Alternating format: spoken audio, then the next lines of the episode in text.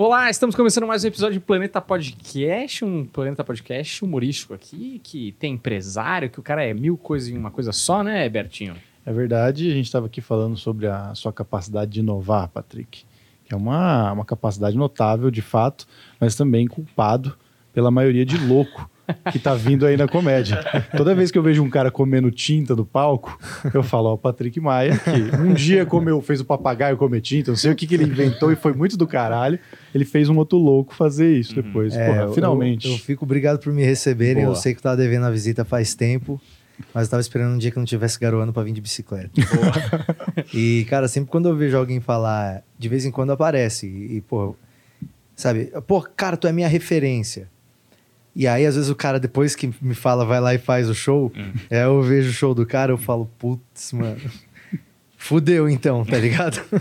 Mas às vezes é muito legal também. Às vezes você vê um cara mandar benzão, aí depois a pessoa fala: Meu, sabia que ele, tipo, tem você como referência para fazer as coisas? Mas eu acho que, cara, é meio normal você.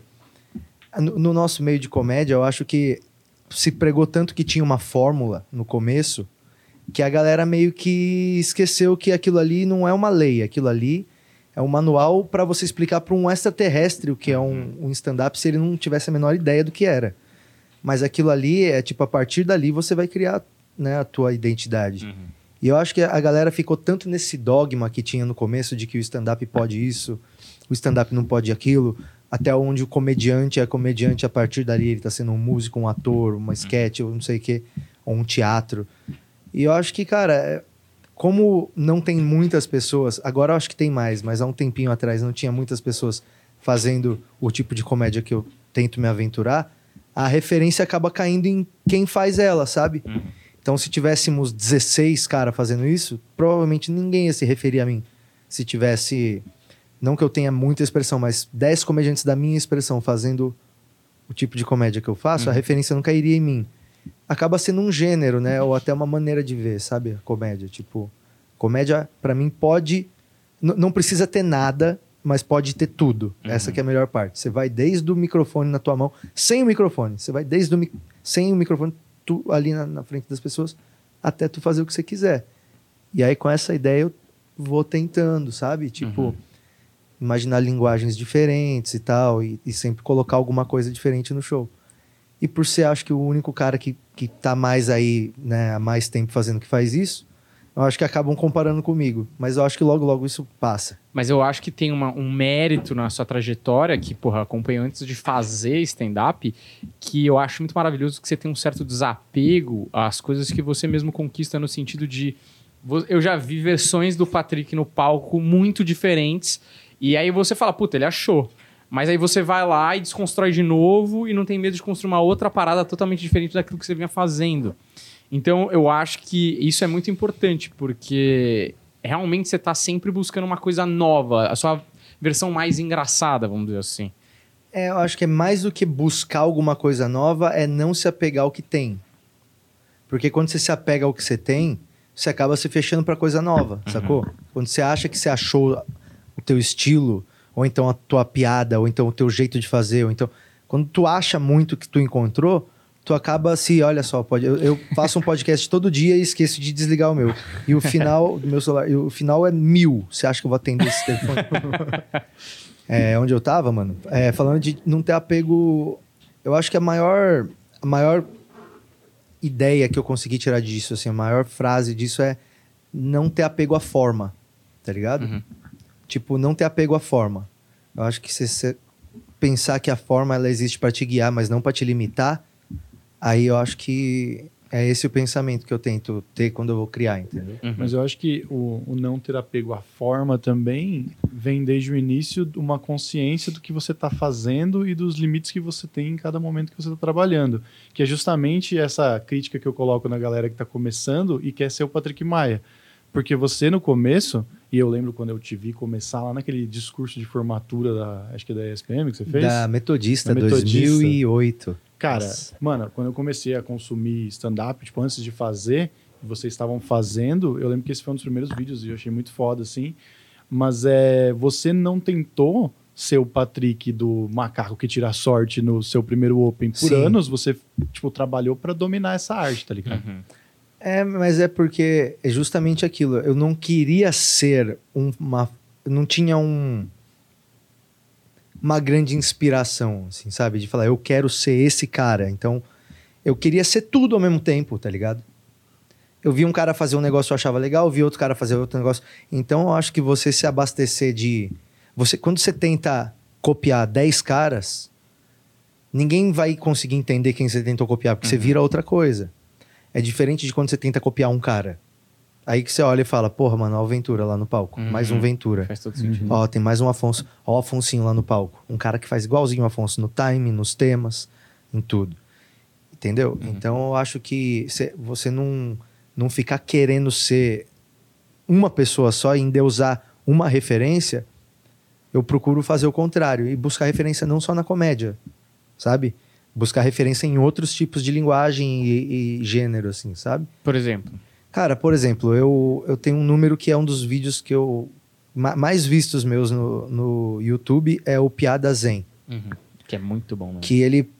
Eu tinha algumas piadas é, que eram bem pesadas, assim, né? Com assuntos bem, bem mórbidos e tal, tipo morte e, e aborto, uhum. e incesto, e morte de Ayrton Senna. Uhum então eu pensei, assim, é, tem um instrumento que eu sou fascinado que é o hang drum, que é um, é um instrumento de percussão que depois a galera que está assistindo pode pesquisar, pesquisar por hang drum. É um instrumento de meditação que eu estudei muito sobre o instrumento, que eu sempre quis esse instrumento. E aí quando eu consegui o instrumento, eu comecei a tocar nele, eu estava explicando para os meus amigos que isso acalmava as pessoas, era um instrumento holístico, de cura através do som. Então eu comecei a tocar uma vez em casa e os amigos estavam ouvindo e, eles estavam tipo entrando na vibe ali, todo mundo fumando um e ouvindo o som. E nessa hora eu falei, cara, vocês não estão calmos? Os caras, pô, tamo calmo. Eu, plau, soltei uma puta de um absurdo, assim. Uhum. E aí os caras deram risada. Eu falei, cara, vocês não acham que seria engraçado fazer isso? Deixar todo mundo falar para todo mundo ficar calmo. Então eu tentei usar uma linguagem musical e um conceito que eu tava pesquisando para vestir as minhas piadas pesadas, tá ligado? Uhum. Então eu pensei assim, vou tentar criar uma maneira de, como se fosse um experimento sociológico. Primeiro eu te acalmo e depois eu solto uma piada que vai te desagradar. Como que vai ficar? Você vai voltar ao zero? Você vai ficar puto? Você vai continuar calmo? Então pensando nessa ideia desse conceito, eu acabei criando uma coisa ali no Nathan. Fiz só, mano, pra você ter uma ideia, eu fiz uma vez só aquilo ali. Caralho. Talvez eu tenha feito mais uma, mas eu acho que eu fiz uma vez só, daquele jeito ali. É. Eu fiz uma vez só. Nunca mais fiz. Mas era uma coisa que eu. Tá, eu vou juntar essas duas coisas, sacou? Tipo, você tá juntando duas linguagens de, e conceitos diferentes. Você tá juntando música e o conceito por trás do instrumento e, e tendo essa dualidade. Uhum. Assim, é. E essa ideia não é que eu busquei por ela, uhum. mas por ter uma cabeça de associar coisas e um hábito de, de se permitir associar coisas, em alguma hora vai bater uma ideia que você vai falar: puta merda, mano, caiu de graça no meu colo. Não é que tu tá aberto e tu tá uhum. botando as coisinhas na tua gaveta ali. E uma hora cai na, na, gaveta certa e aí você vê, tá pronto, sabe? Tipo, você domina tanto a questão de, é, por exemplo, saber lidar com silêncio, saber lidar com expectativa, que esse é o ponto da, na minha cabeça sobre o que você está fazendo, que não é qualquer um que vai chegar e fazer, e talvez porque você nunca sofreu um preconceito da galera chegar para você e falar, ah, não pode violão, sabe? Que é uma coisa que todo mundo reclama, que passa por isso. Uhum. Eu nunca vi o Patrick sofrer. Porque, tipo, você, quando você vai fazer o Piada Zen, você já tem um controle de expectativa tão grande que aquela ideia já viria de uma maneira natural para você executar, entende? Uhum. Tipo, nunca, é, você nunca é, experimentou fora do timing, sacou? Quando você estava pronto para experimentar e você trouxe uhum. isso de uma forma natural. Sim. Mas é, eu acho que a gente, como comediante, acaba criando sempre uma expectativa muito grande baseada nos sucessos anteriores, tá ligado? E, e quando você vai testar, você não pode levar essa expectativa junto com o que você está indo fazer. Você tem que pensar que o objetivo do teste é o teste, não o sucesso, né? Tipo, o objetivo do teste é o teste, não é o sucesso nunca. Às vezes um teste é feito para provar que algo não dá certo para se, se seguir com outra maneira, tá ligado? Então, quando o objetivo de fazer é só fazer e não conseguir, você já elimina uma puta parte da frustração do seu caminho, entendeu? Tipo, o meu objetivo é ir lá e fazer isso. Se vai funcionar, aí é o resultado do teste, mas o meu objetivo agora é o teste, sacou? E, e, eu acho que a gente trampa num, num, num meio tão livre, por assim dizer, que Não existe nenhuma outra profissão que você tenha liberdade para fazer que a gente tem. Tá ligado? Uhum. Onde você, se, você escreve, você se dirige, você se edita, você é dono de tudo ali e você descobre na hora se funciona ou não. Então, se a gente já tem essa facilidade toda, mano, continuar fazendo a mesma coisa é para mim quase que um suicídio artístico, tá ligado? Porque a, a, liberdade de poder fazer qualquer coisa que é o, a parada mais legal. Faz todo sentido é, esse, esse discurso todo mundo que começa na comédia deveria ouvir, porque é, é tão difícil, principalmente Então assista o meu workshop, dia 13 de novembro. Ah, é? não sei se já vai estar tá isso, isso aqui no tá ar. Tudo professoral, vai, vai assim. Não, cara. dia 13 de novembro eu vou, vou fazer um workshop que vai ser tanto presencial quanto online. Vai ser lá na Não Existe Produções, no nosso estúdio. Vai ser dia 13 de novembro, tá lá no meu Instagram, lá tudo. E, e, e eu, eu penso muito sobre, tá ligado? Eu penso muito, muito, muito, muito sobre a comédia de uma maneira conceitual filosófica também. Porque as pessoas falam que a comédia ela tem muitas funções. Eu acho que se atribuir funções para comédia é você, tipo, limitar ela ainda mais, tá ligado? Uhum. Quando você atribui uma função para comédia, você está limitando ela, aquela função, sabe? Eu acho que, cara, a, acima de qualquer coisa, existe sim a piada pela piada, existe a piada sem alvo. Existe uma piada que é simplesmente você conseguir fazer um cara pensar num conceito tão bobo quanto o seu. Sabe? Tipo, posso citar várias piadas que não têm um alvo. Hum. Sabe? Elas não. Quem que é a vítima dessa piada? Porra, não tem uma vítima nessa piada, só uma piada babaca. Uhum. Sabe? Então, eu penso muito sobre o que, que faz a gente rir e, e, e o que, que a gente pode estudar dentro desse acidente que é você fazer alguém rir como que você faz para causar aquilo mais vezes, sabe? Sim. Você não sente que é um acidente? Eu sempre sinto que é, quando alguém ri é um acidente, cara. Principalmente a primeira vez que você faz uma, uma uhum. piada, algo que vai virar uma piada. Aquilo é um acidente. Provavelmente a primeira vez que você fez alguém rir foi um acidente. É. Você tava ali conversando e você, plau, foi para um lado, todo mundo, ha, ha, ha. Aí você falou, caraca, mano, é. teve alguma coisa que saiu daqui de dentro da minha cabeça e atingiu todo mundo e por um momento todo mundo teve comigo. Só que a gente resolveu estudar isso para replicar isso. Né? Uhum.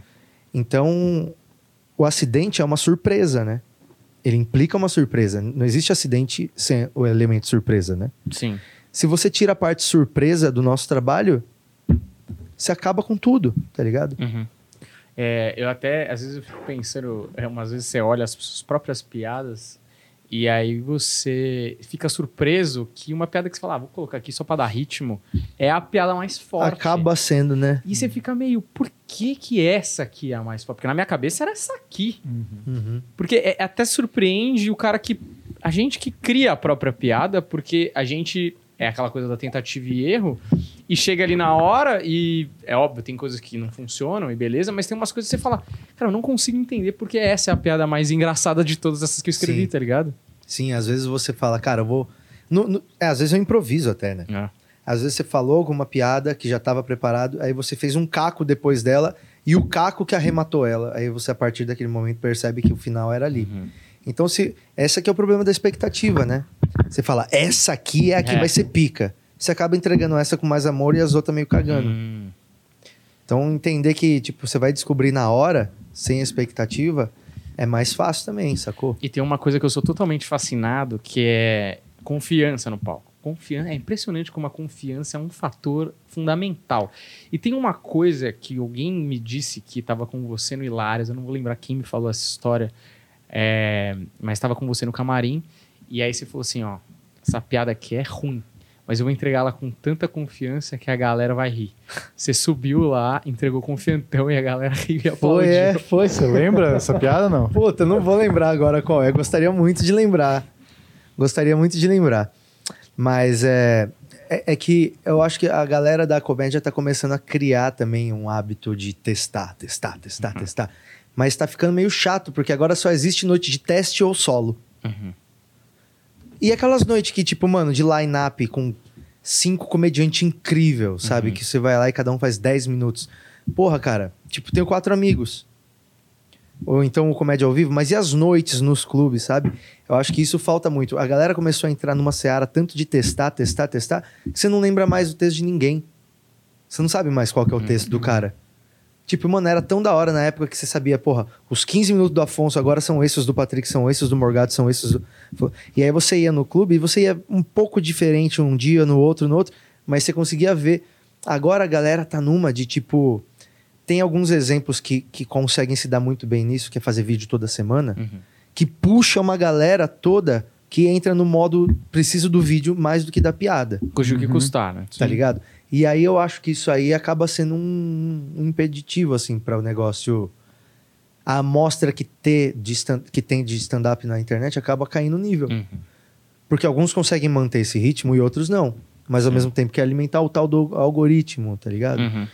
Então, várias coisas vão jogando pra baixo também.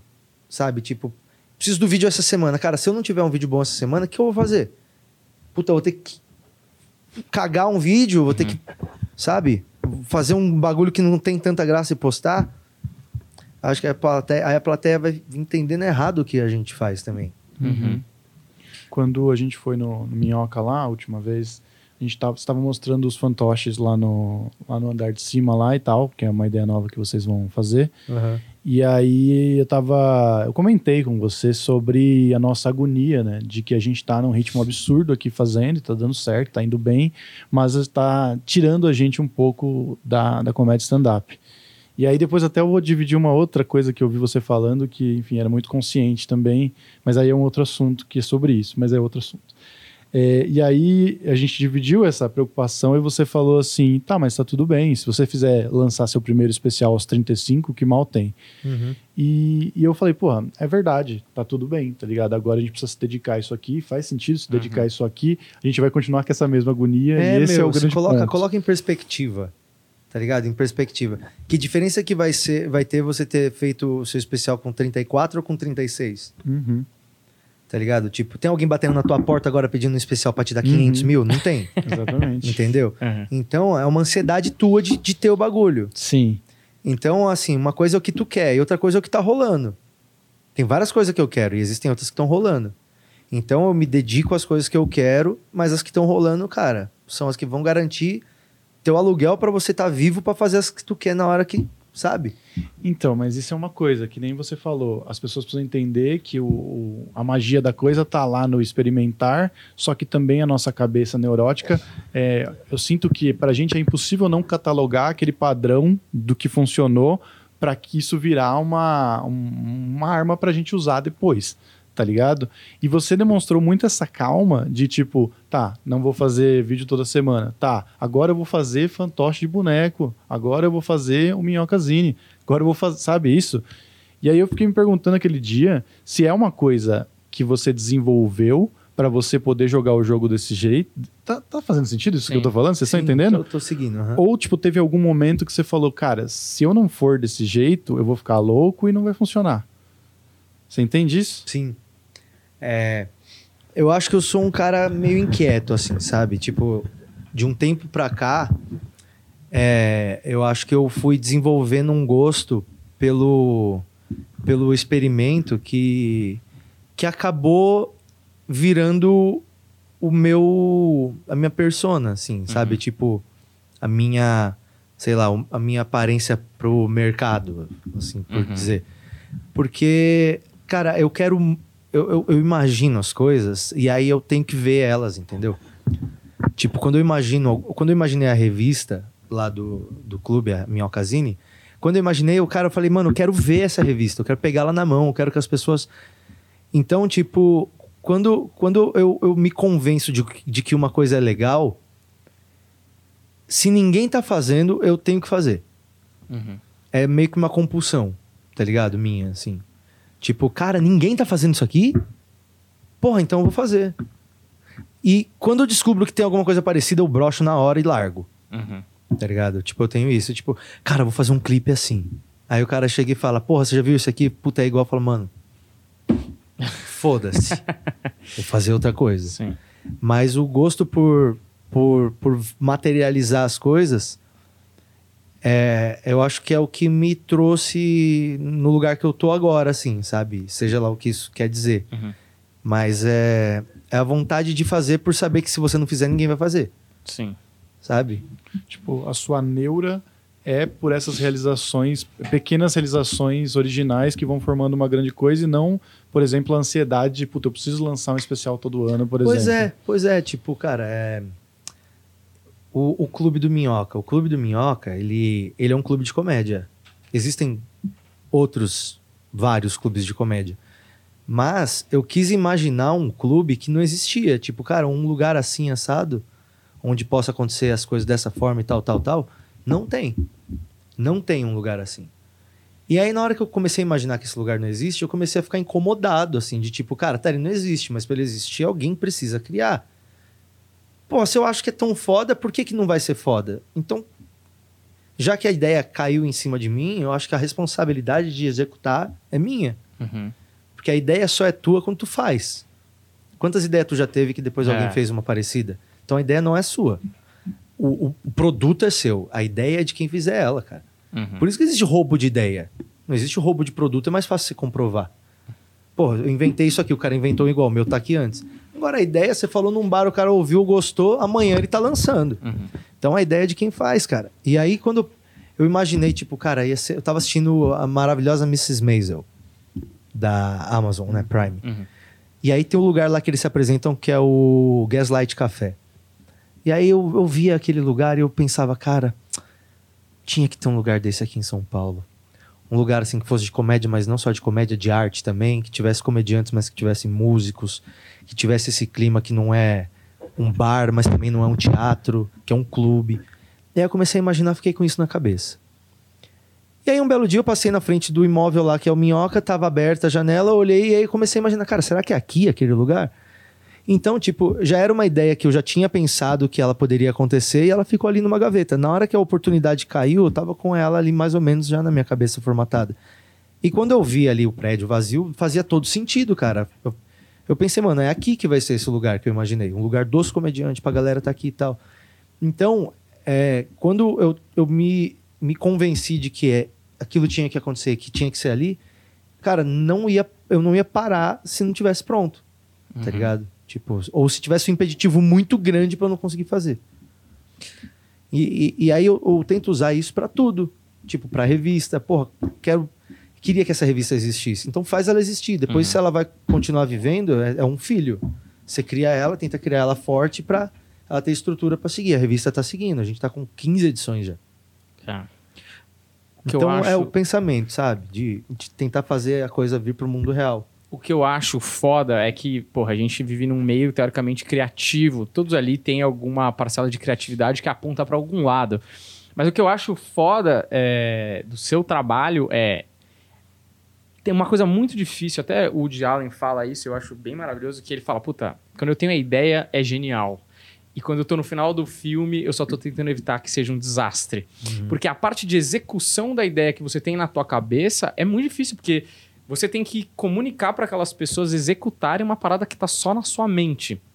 E eu acho que essa parte de execução é foda. Por exemplo, quando eu e o Humberto a gente tava junto, a gente tava na padaria junto e a gente viu o teaser do Minhoca, que era uma parada com jazz e a filmagem caralho, o Patrick sabe fazer as paradas. Porque, mano, a gente é comediante, e, mas tirando essa parcela, se a gente fosse só, sei lá, se eu fosse advogado, eu ia querer lá conhecer esse lugar. Uhum. Porque, mano, tinha uma música, tinha uma luz, tinha uma decoração, é uma parada que nem você falou, não existe em outro lugar. Minhoca é muito especial. Tipo, pra, porque assim, eu acho que tem uma parada que é muito foda que é você, e você tem amigos que você ouve também para poder ajudar, mas é, é um artista que tem um estabelecimento comercial. Que a gente sabe que tem clube que o objetivo é vender coxinha e o show é um negócio que tá lá, mas o importante é vender é a grana, assim. É óbvio que para ter pro Minhoca se manter tem que ter uma grana, mas a questão maior é qual que é o melhor palco, qual que é a melhor é, é, posição de palco, som, é, a parte de fundo, sabe essas coisas, todas essas preocupações artísticas que o dono do bar fala, ah, bota qualquer luz aí, é, vocês têm, tá ligado? Uhum. E eu acho esse um puta mérito, tipo, é, no seu livro de desenho, tem sempre um capricho que você fala, mano, é da sensação que fala, só podia ser assim, sabe? Porque tá muito bem feito. Obrigado, não tenho onde mano. botar o bagulho errado, sacou? E eu admiro pra caralho isso, porque às vezes eu tenho uma puta ideia, eu faço com uma bosta. Porra, obrigado. Mas, cara, assim, tipo, a, a grande verdade é que vocês conhecem as minhas ideias que deram certo, Uhum. tá ligado? Cê- A gente tá falando das coisas que mais deram certo, do livro, do clube, da revista. Tem um monte de coisa que, tipo, eu tento fazer que não fica legal, que aí eu não mostro, que aí eu escondo, que aí eu desisto no meio, que aí eu gastei uma puta grana e não deu certo, Uhum. sabe? Então, é aquela velha coisa de, tipo assim, todo mundo vê as cachaças que o cara toma, mas não os tombos que leva, tá ligado? É, eu acho que a gente... Quando a gente considera que alguém, que algum comediante trabalha muito, provavelmente esse cara trabalha 4, 5 horas por dia no material dele. Se muito, na média. Uhum. Isso não é trabalhar muito. Para um comediante é, mas meu irmão trabalha de TI 9 horas por dia. Uhum.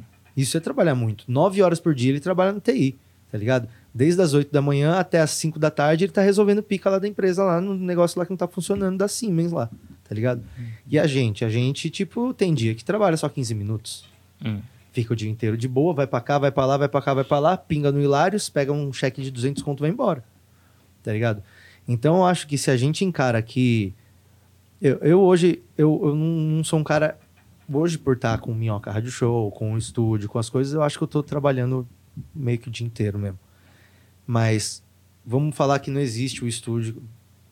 Eu sempre tô com a cabeça meio que escrevendo. Uhum. Sempre com a cabeça trabalhando, sempre. Porque eu tenho tanta coisa começada já no jeito, tanta coisa já por virar e tal, que o tempo todo alguma coisa volta na tua cabeça e você fala, tá, eu tenho que Uhum. adicionar isso aqui naquela parada. E aí tu vai montando, mano, tranquilo. Tu vai tendo várias coisinhas que tu tá alimentando ali. É tipo uma hortinha, tá ligado? Uhum. Que eu penso assim, na minha cabeça. Tipo, às vezes a galera me fala assim, porra, cara, tu é o hippie da comédia, porque tu tá fazendo isso, isso, isso, isso e aquilo, ainda não tá rico. E tipo, cara, o que eu gosto de pensar é que às vezes a gente tá olhando pra pra uma árvore que, que, que cresceu no terreno de alguém, mas o cara só tá com uma árvore muito grande que todo mundo tá olhando. Enquanto às vezes você pode estar regando, velho, um monte de coisinha. Uhum. Mas na hora que vier a chuva, mano, você vai estar numa floresta, tá ligado? Uhum. Então eu acho que a gente tem que estar nesse mercado nosso. A gente tem que estar, é o celular. A gente tem que estar nesse, nesse mercado nosso, não pela corrida de 50 metros, pela maratona. Uhum. Porque a, a gente, creio eu que nós três aqui, a gente de- deseja fazer isso a vida inteira, né? Então, mano, é pensar no legado de- do que você vai deixar lá no final, assim. Não pensar que você só tem três anos pra trabalhar. Mas vai ficar fazendo isso pra caralho. E o mais legal é que eu acho que, mano, se a gente se mantiver aí atento, a gente vai melhorar com o tempo. Uhum. Eu acho que já tá rolando. É que eu acho que, olhando a cena como um todo, você, porra, que é dono de clube, porra, tá acompanhando muito de perto muita coisa, assim, principalmente a parte comercial da coisa. Eu vejo, tipo, a evolução da cena da comédia, ela muito destrambelhada no sentido de, é, se você olha a história americana, ela teve um tempo e processos, assim. Sim. Como a brasileira já tem uma referência do que acontece lá fora, Sim. ela é meio descompassada porque você vê que tem coisas evoluindo que com 15 anos de comédia no Brasil, é, isso não deveria existir se não tivesse uma referência lá fora. Como Sim. tem, as coisas chovem, você fala, puta, isso aqui tá muito evoluído, mas isso aqui tá muito embrionário ainda. Sim. A própria cena que eu falo dos bares, que antes de eu chegar, quando vocês já estavam como comediantes, de que você acabou de falar, de line-ups, é, de bares, que não, não necessariamente precisa ser um clube de comédia, ela, aqui em São Paulo meio que tá morrendo, assim, tem uma coisa ou outra, assim, mas antigamente, quando eu entrei, eu lembro que meio que todo comediante tinha um bar que ele era Fixo, residente né? ali, É. tá ligado? Então, hoje, por exemplo, é isso que você falou, muita noite de open, muita noite de teste, e meio que os, os comedy clubs, assim, sabe? É, e eu acho isso um pouco prejudicial porque o comedy club é óbvio, tem que existir, é maravilhoso que existe, porra, pra gente é sensacional, porra. Show bom, palco bom, grana boa, não tem por que não existir, óbvio que tem. Mas eu acho que para desenvolvimento de mais gente, de mais material, esses bares satélites eram essenciais, né? Ou você acha que não? Cara, o problema do bar, eu acho, é que a finalidade dele não é a comédia, Uhum. tá ligado? O teatro não é a finalidade dele a comédia, mas naquela noite é. O comedy club, a finalidade dele é só a comédia. Uhum. tá ligado? Eu acredito que o lugar da comédia é no comedy club. O lugar do comediante é no comedy club. É, você vê o Porchat agora, o Porchat tá pipocando em todos os clubes, Uhum. tá ligado? Porque o lugar de comediante é no comedy club. Quando a gente vai pro teatro, é quando o King Kong vai pra Nova York, tá Sim. ligado?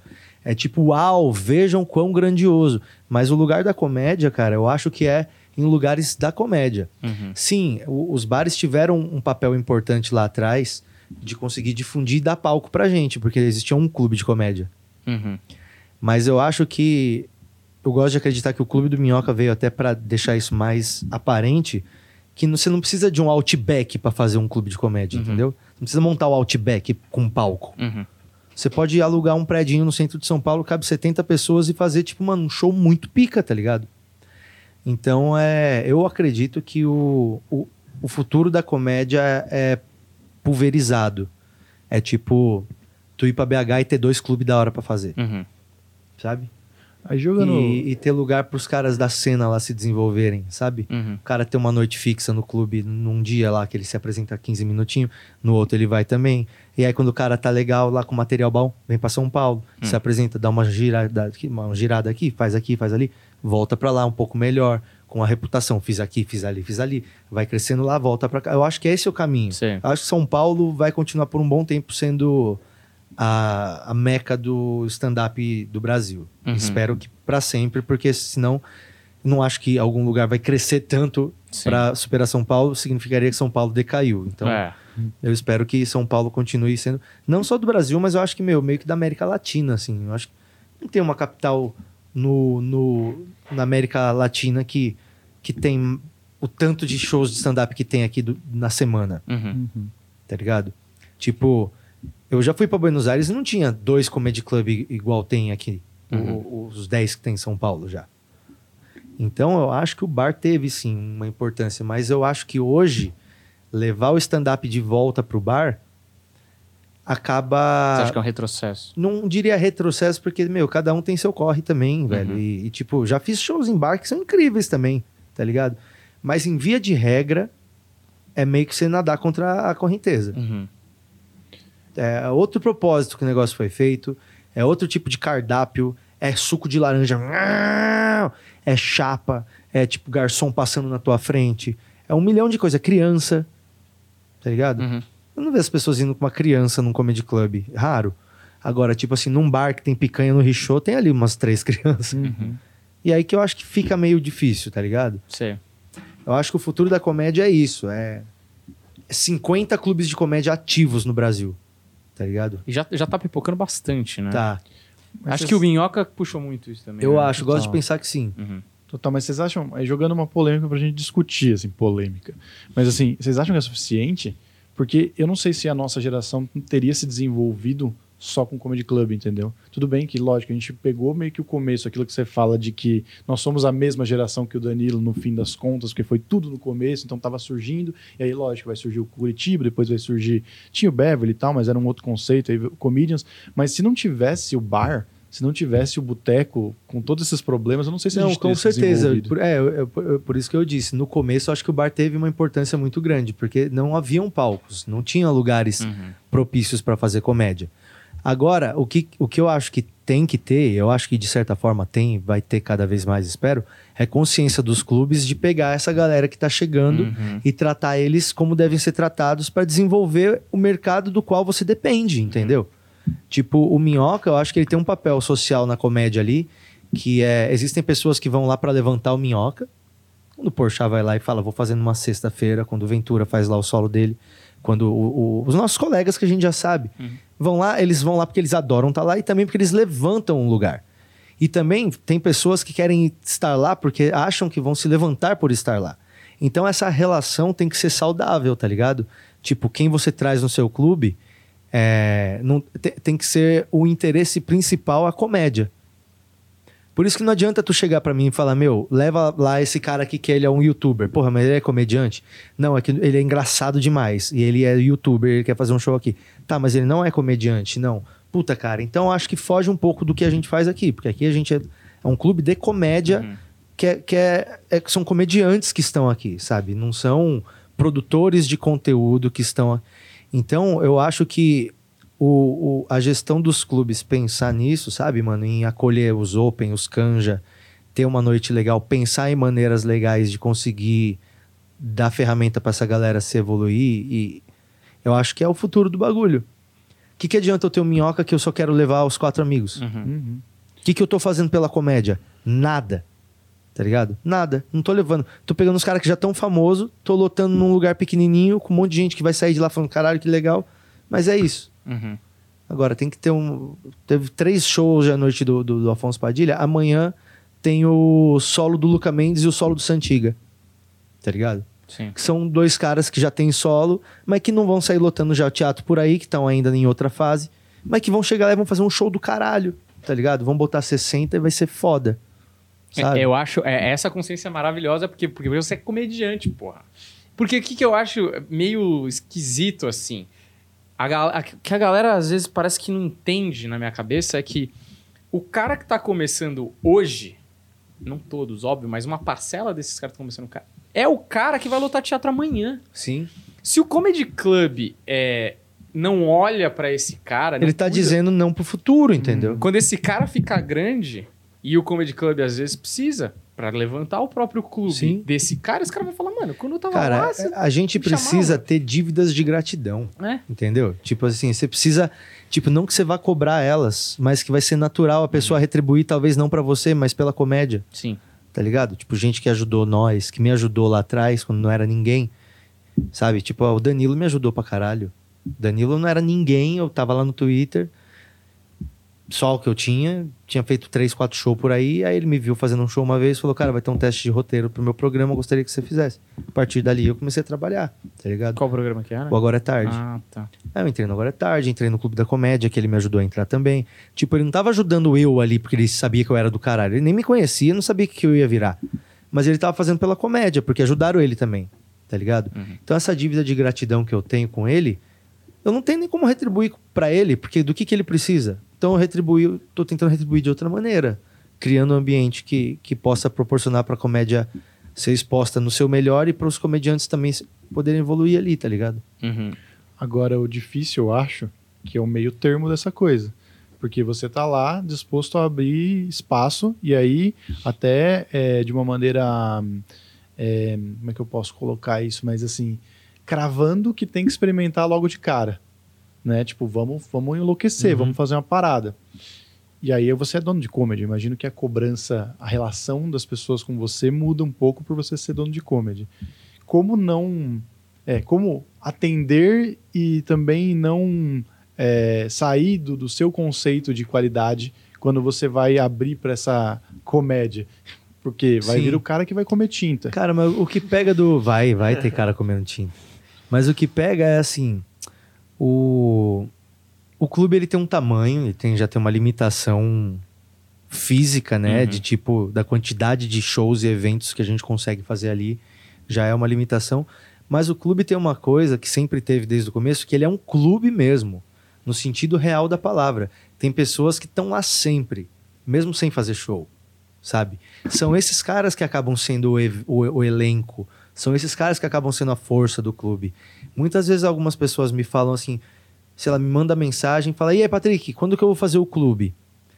E aí eu respondo: "Cara, tu já foi no clube?" "Não, nunca fui, mano. Me falam que é muito legal." Cara, tu tem que estar lá, entendeu? Tu tem que ir lá, tu tem que visitar, tu tem que ver qual é que é.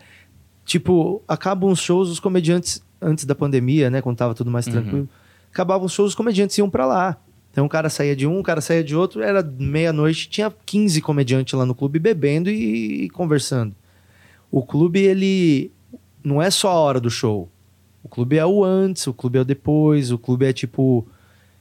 É, é um, é, é um clube mesmo, onde cada um tem ali uma representatividade ali social ali dentro, tá ligado? Uhum. Por isso que o Minhoca nunca foi pra ganhar dinheiro, nunca nem me deu dinheiro. Bem de longe, assim, tipo, nunca me deu prejuízo. Mas o que eu ganhei, o, o- dinheiro que eu ganhei no Minhoca, o maior dinheiro que eu ganhei no Minhoca foi fazendo show no Minhoca. Sabe? Tipo, em pé na rede ganhou muito mais dinheiro no Minhoca do que eu, com certeza. Uhum. Tá ligado? Que os caras ficaram lá por muito tempo fazendo ali. Então, o, o- clube, ele. Eu também posso me dar ao luxo de não depender dele. Tá ligado? Certo. É, se ele fosse o meu negócio mesmo, talvez eu devesse colocar whisky a 25 reais para poder. Mas como ele tem o papel de, de fazer um trabalho pela comédia antes de me deixar rico, essa orientação aí mantém ele funcionando, sacou? Uhum. E o cara que. Porque eu acho que, como a gente falou, é, o Clube do Minhoca claramente, claramente, ele puxou a pipocagem de vários outros comedy clubs em várias outras cidades. E assim, esse ano engraçado, rolou assim, muitos, os últimos Sim. dois anos, muito. Tipo, eu perdi a conta, eu já nem sei mais pelo nome, assim. tipo- Exato, tipo, muito comedy club. Eu acho que rolou isso. E é engraçado que é muito louco, é no meio da pandemia, a galera montando clube, né? Mas enfim. Acreditando né, que vai funcionar. É, né? então. E eu fico como comediante, eu fui pra Nova York, por exemplo. Acho que você foi também, não foi? Fui. E lá tem aquela coisa do dois drinks mínimo. É, não tem entrada, né? Tipo, É. você paga 15 dólares, só que esses 15 dólares está implícito que você vai tomar pelo menos duas águas, é isso. Exato. E a água geralmente ali é. É, tipo, Né? você vai tomar ali é uma coca, você vai pagar 4 dólares. Aí você vai tomar cerveja, mais 5 dólares, É. já pagou meio que o mínimo da casa. né? Exato. Mas é, eu- é uma garantia que o cara não vai é, só lá assistir e cair fora. Porque às vezes você vê, porra, a gente dava muito VIP na época que a gente trabalhava com o Bernardo na rádio. E o cara vinha, sentava, era VIP, o cara não tomava nada, cara. O cara só Sim. tomava uma água, assim, Sim. um máximo, dividia uma coca. Eu já vi gente dividindo uma Uhum, coca, assim, sim. tipo, no. Só pra não aqueles- ficar sem nada na mesa. É, né? entendeu? O cara pede pra trazer sal. Traz sal. Pra mim, você não pediu nada, mas eu quero ficar mexendo com o sal. Mas isso não é uma cultura brasileira, né? De cobrar o mínimo e tal. E como a maioria desses clubes não tem um número de pessoas muito grande, a gente sabe que não é todo show que vai lotar. Porque às vezes o cara tem um clube grande, cabe 200 pessoas, só que, mano, não é todo dia que é vai aniversário, né? de 30. É, entendeu? E como negócio, você acha viável essa, essa estrutura que a gente tem? É, você, por exemplo, do Minhoca é diferente. Eu digo mais pelo cara que tá abrindo um comedy hoje, é, que ele vai cobrar X de ingresso ou não vai cobrar ingresso. Porque ainda mais os comedies que tem nos outros lugares, é claro, a, ce- a cena vai se fazer, né? Porque você vai puxar comediantes locais em algum momento. Mas ter que pagar passagem no começo pra todo mundo é um peso também. Sim. Isso que me preocupa nesse primeiro momento, que eu acho que é totalmente normal, é abrir um monte de comedy, vai sobreviver uns, vão morrer outros, que é como qualquer negócio. Mas se, a pergunta é, tipo, você acha que existe esse modelo de negócio e ele pode ser saudável e lucrativo pra quem tá montando aí em outras cidades, tá ligado? Eu acho que, meu, assim, o, o- maior problema é que se você vai montar um comedy club num lugar que não tem cena, você vai ter que plantar essa cena antes, tá ligado? Você vai ter que criar a cena no lugar. E é difícil você ter uma cena se você não tem lugares propícios para fazer comédia. Então, ao meu ver, eu imagino que se, se eu tivesse abrindo um clube na minha cidade, que não tem nada, eu acho que o problema ia ser no começo você trazer gente expressiva para criar o hábito no público local para ir no lugar. Mas depois de um certo tempo, esse clube vai proporcionar pessoas locais, vai mover pessoas locais a se interessarem por comédia, que a um curto, médio prazo, você consegue manter o lugar com a cena local e faz grandes tiros com pessoas de fora, mas não depende mais delas. Entendeu? Uhum. Então, imagino que vai, por exemplo, você vai abrir agora um comedy club em Cuiabá, que não tem uma, uma cena conhecida, ativa. Talvez agora você é de Cuiabá e esteja falando, não, porra, tem cinco shows rolando e tal. Mas é. Tô dando um exemplo do que eu não conheço. Eu acho que hoje o cara teria que levar alguém pra ir lá na quinta-feira, na sexta-feira, no sábado, ia ter que pagar passagem e tal. Ia ter, tipo, tem pouca gente que faz ainda. Mas aí, desse jeito, você tá bancando. Você bota um cara pica pra fazer o final de semana, levanta uma grana, você consegue sustentar uma noite de quinta-feira que você vai ganhar menos, mas que você vai botar uma galera legal pra começar a fazer. Uhum. Dali três anos, aquela galera tá melhor. Dali dois anos, aquela galera já tá voando. Já tem uma cena ali que tá acontecendo. De modo que você não precisa mais botar alguém de fora na sexta. Você bota o teu comediante na sexta, que você já sabe que você consegue ir. Então, eu acho que a importância da cena existir é, é pre- imprescindível, assim, pro, pro clube dar certo. Uhum. Porque senão ele acaba sendo só uma casa de show que recebe gente de fora. Sim. E o clube não é isso. O clube tem que ter comediantes do clube, Uhum. tá ligado? Pessoas que começaram lá. Sim. Os residentes, né? Que eles chamam muito lá fora. Sim, igual tem, é tipo, meu, porra, o Emerson Ceará começou no clube, no Curitiba Com- Comedy É. Club. Então, tipo, ele era um cara que por muito tempo ele era residente dali, ele tava ali sempre fazendo. Tem alguns comediantes que, tipo, fazem muito lá no Minhoca. Que tão, é, são pessoas que estão começando, que estão ali no entry level e que estão ali direto. Porra, mas por que, que esse cara tá e outro cara não tá? Porque, cara, infelizmente não dá pra gente colocar todo mundo. Uhum. Mas o que eu posso fazer é ali eu vou tentando fazer de um por vez ou de alguns por vez, né? Tentando dar oportunidade para todo mundo. Mas eu acho que não é um puta negócio clube de comédia. Não é um puta negócio. Talvez venha a ser uma franquia em algum momento. alguém. O Hilários já tem três, por exemplo. Né? Uhum. Né? O Hilários uhum. tem três clubes já. É... Talvez se eles abram depois mais oito no Brasil e criem uma logística que você faça todos. É. Você assina com o clube e faz oito shows por ano, um em cada lugar. Isso já seria um esquema bom de manter para ter em outros lugares, sabe? Uhum. Você compromete os clubes com os caras com os três clubes que tem aqui e mais cinco que tem fora. Em um ano, você bota 20 comediantes para rodar, você tem show foda todo final de semana. É. Então, acho que pensar na cena e dimensionar o clube que você está criando é, é, é, importante, porque é aquilo que você falou. Você faz um lugar para 250, você vai fazer três sessões de 250 de vez em quando para algumas pessoas. E vai ter dia que você não vai conseguir fazer para 60. Uhum. E aí fica aquele show horrível e que é. ainda não se fecha.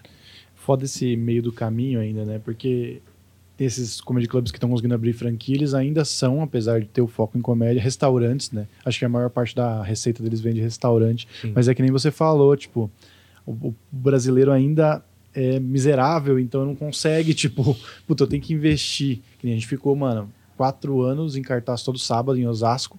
E a gente fazia show lotado todo sábado lá, sem, tipo, gente famosa, tá ligado? Uhum.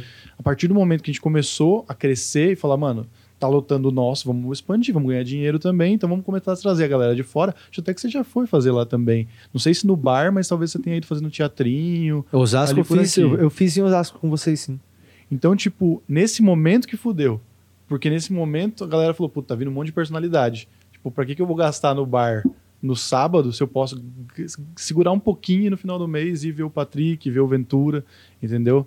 Então, tipo. Acabou dando uma canibalizada na cena local ali. Exatamente. E aí é foda, tipo, eu, eu acredito que isso que você tá falando é o melhor que a gente pode fazer, porque é o que meio que resta fazer, assim, tipo, vamos, vamos plantar, vamos tentar fazer funcionar. É. Mas parece que a realidade do Brasil ainda vai tornar isso um pouco lento demais, tá ligado? E é meio sei lá, na minha cabeça neurótica, assim, tipo, puta que saco, ainda vai ser difícil, ainda a gente vai ter que ralar muito ainda, assim, pra. É, mas também conforto. ao mesmo tempo, tipo, se há cinco anos falasse que no Brasil agora ia ter, tipo, esse tanto de clube de comédia que é. tem, tipo, a gente ia falar, uhum. mano, caralho, sabe? Então, eu acho que dá pra gente fazer várias projeções, assim, mas eu acho que o, o futuro da comédia é a, é a cena local, é tipo a gente começar a saber que tem uma galera muito pica lá no Maranhão fazendo. Fala, mano, os caras vai lá e chamam você pra ir. Quando você vai lá, você fala, caralho, os caras fizeram num lugar legal e os moleques abriram meu show, foi foda. Uhum. Sabe? Aí começa essa ponte, igual sempre foi natural. Só que a gente podendo ir em lugares que a gente nunca foi. É, eu não consigo lotar um teatro em Cuiabá de 400 pessoas. Mas um clube de comédia de 120 pessoas eu consigo. Uhum. Tá ligado? Então é uma chance de eu até ir lá e começar a ativar o meu público lá. O clube de comédia, ele tem uma função diferente do teatro, né? O teatro é pra ir lá, faz show, todo mundo ganha dinheiro. O clube de, da, o clube de comédia é pra movimentar ali sempre, mano. É um campo de várzea pros caras poder jogar no uhum. Morumbi um dia. Sim. E, mas eu acho que é muito louco, é aquilo que a gente tá falando, né? A gente tá fazendo, pega a comédia americana, vai, vamos dizer, que tenha 60 anos de stand-up, a gente tá fazendo 60 anos em 15, né, velho? Sim. Uhum. Então, tipo, mano, quanto tempo demorou pra ter um comedy club e ser um comedy club? Nos sacou? formatos ah. e moldes que se tem lá fora. Né? Exato, né? porque é aquela coisa da Miss Maisel ali, é um negócio meio. Ainda mais de, por, por ser um estilo que ele é claramente. Ele é estrangeiro, né? Uhum. Ele. Todas as influências e os maiores nomes são mesmo de, de dos Estados Unidos, basicamente. Tipo, tem muita coisa ali que não combina com a maneira que o brasileiro se comporta num bar uhum. e o tipo de entretenimento que a gente tem. Sim. E, e, e, e, o que a gente tem muito em bar é música ao vivo. Que é o quê? Tipo, não é o foco da coisa. A pessoa vai lá e a música tá lá e o cara tá de costa. E aí que é o problema, tipo, a gente conseguir educar a plateia para entender que é um lugar que tem cerveja, é um lugar que tem salgadinho, é um lugar que tem torresmo, mas é um lugar que tem que ter silêncio porque um cara tá fazendo uma piada ali. Uhum. Então, tipo, cara, além disso tudo, ainda tem essa instalação do gênero é. na cultura da gente, tá Catequese, ligado? né? É, porque, cara, é muito diferente, tipo, a maneira que as pessoas se comportam em um bar quando tá rolando comédia e em um bar quando tá rolando qualquer outra coisa. Até o clima, eu acho. Por isso que você vê, às vezes, a pessoa falando altão, de costa, pro, pro, pro É. Fala, porra, mano, essa pessoa tá se comportando igual um bar qualquer. Uhum. Quando na verdade é um bar normal, mas tá acontecendo nesse dia essa outra parada.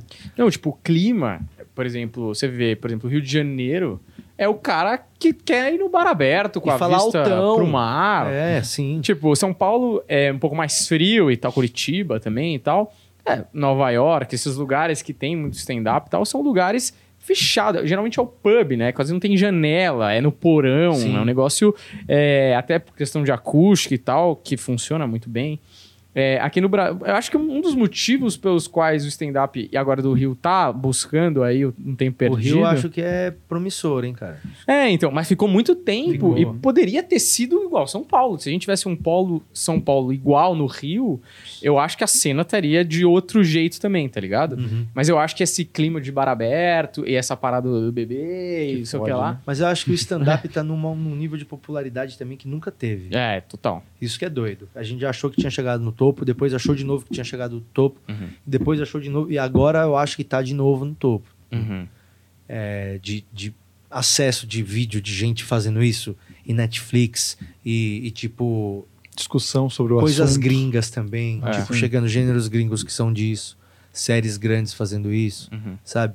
Eu acho que isso vai aumentando também o- a facilidade de pessoas irem assistir o gênero, né? Não o comediante. O conhecimento do próprio gênero, eu acho. Porque, porra, mano, a gente faz show. é, se você perguntar ainda hoje, é lógico que no Clube do, do Minhoca a chance disso acontecer é muito menor. Mas se você vai num show normal de bar e você pergunta quem tá vendo pela primeira vez, ainda tem muita gente. E a Ainda gente tá no tem. lugar que mais tem show stand-up. Sim. Tá ligado? Mesmo no Minhoca, às vezes, tipo, quem nunca veio num show de comédia, às vezes, tipo, mano, 30% levanta a mão. É. Isso porque comediante, isso tudo acho que funciona e tá é, engatinhando, mas andando sempre pra frente, porque comediante gosta muito de fazer show, né? É. Porque, tipo, a gente passa, sei lá, 60% pelo menos do nosso tempo fazendo de graça, porque a gente ama muito essa porra e a gente quer ver realizado, tá ligado? Sim. Porque se não fosse isso, velho, não ia. É isso que você falou. E pra Cuiabá, você não vai ganhar uma grande grana pra você fazer o seu sol lá. Mas você quer fazer seu sol, você quer ter essa sensação de ir lá fazer esse show, tá ligado? Sim, é porque, meu, na verdade é meio que uma compulsão nossa, né? Uhum. Tipo, a gente sabe que não quer fazer outra coisa. Pô, quando chega qualquer outro trampo, às vezes um trampo que dá grana, você fica puto porque você fala, puta, vou ter que trampar. É. Sabe? Tipo, ah, meu, pô, você faz roteiro? Pô, faço. Ah, então chegou esse roteiro aqui, você fala, nossa, Uhum. mano, mó grana, mas é um mês trampando. Quando, tipo, na verdade, você prefere fazer 10 shows em Cuiabá que deu 40 pessoas do que Ah, ter que é. fazer um negócio que você não tá afim de fazer, tá ligado? Uhum. Então, se a gente quer se manter nisso, fazendo isso aqui que a gente faz, tem que entender que uma hora é pra ganhar grana, outra hora é pra melhorar o teu material também, pra você conseguir ganhar grana, né? Nesse momento que você foi trampar com o roteiro, você fez MTV, fez o. Fez o. Roteiro eu fiz, é... eu fiquei no Agora é Tarde por três anos, quase. Nossa, eu não sabia que era tudo isso. Foi mais de dois anos que eu fiquei lá. É, aí depois roteiro eu escrevi algumas eu escrevi uma das temporadas do Cabral também Hum. É, escrevi algumas coisas esporádicas assim no pânico eu escrevia e também participava do, do elenco mas o meu último trampo fixo fixo mesmo de roteiro foi o primeiro que foi o agora é tarde que eu fiquei lá Sei. mais de dois anos que era só roteirista fixo foi lá e foi bom pra caramba também para o, o volume de coisa que você tinha que fazer e desapegar é muito grande isso é bom Uhum. um exercício bom Não, é uma aula, né? De É. desapego. E isso aí, você é, teve que conviver com essa realidade de estar fazendo uma parada que te dava uma estabilidade. E, na verdade, a vontade era de estar fazendo show o tempo todo. Sim. E aí sempre vem um papo de que comediante é, é mal roteirista. Caralho. discorda Siri discorda É, eu não acho. Tudo bem, então. Pesquisa aí. Mas que o comediante é mau roteirista, talvez porque ele nunca tá ali de verdade, né? É, eu lembro até que, tipo, claro, os caras vão se desenvolvendo, mas o, o Camejo contou uma história aqui de que quando você tava lá chefiando o roteiro, ele chegou sem saber absolutamente nada, só porque ele precisava estar lá, e hoje ele se tornou um puta roteirista foda, Sim, mas que ele não tinha ideia do que ele tava fazendo lá. sim. Você sente bem isso? Cara, é que assim, a gente sabe escrever, né? Eu, eu nunca fui chefe de roteiro, sempre fui peãozão de roteiro mesmo. Tipo, eu e o Camejo, a gente tinha três roteiristas que escreviam lá. E é, a parte das piadas mesmo era eu, o, o Camejo e o Rodrigo Frederico, que também é roteirista. Aí a gente ficava escrevendo lá o dia inteiro. Mas eu também não era um roteirista quando eu fui escrever, tá ligado? Tipo, eu sei que eu sabia escrever, que eu tinha ideias, Mas para você ser um roteirista, tem que ter uma série de outras qualidades também, além de saber escrever. Tipo, é ser pontual, Uhum. é saber escrever o que te pedem, é desapegar, é não ter ciúme da tua ideia quando você vê ela na boca do outro dando certo. Tipo, existe um monte de coisa. Por isso que você vê, às vezes, vários comediantes que são bons se aventurando no roteiro e fala, puta, cara, não é pra mim, sai fora.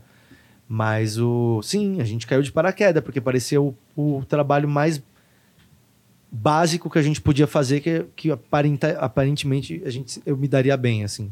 Uhum. Sabe? Tipo, ó, eu sei escrever piada, ok. Se eu tiver que fazer isso todo dia, eu vou, acho que eu aprendo. E aí eu fiz o teste lá pra entrar no roteiro, mas sem ter muita noção também do que, que ia ser, sabe? O Camejo também, a gente entrou meio de paraquedas ali. Nunca tinha escrito, um, trabalhado numa sala de roteiro de verdade. Deve E ser é- assustador, né, no um começo. pouco, cara, porque tem gente ali que é do mercado, Uhum. que já tem os termos que você não sabe o que significa, que já sabe as coisas, os caminhos de tudo. Então é, mas ao mesmo tempo foi foi o- uma porta de entrada muito boa pra mim, acredito pro Camejo também e para muitos outros também. Uhum. O Duncan ainda ainda trabalha como roteirista, né? E, É.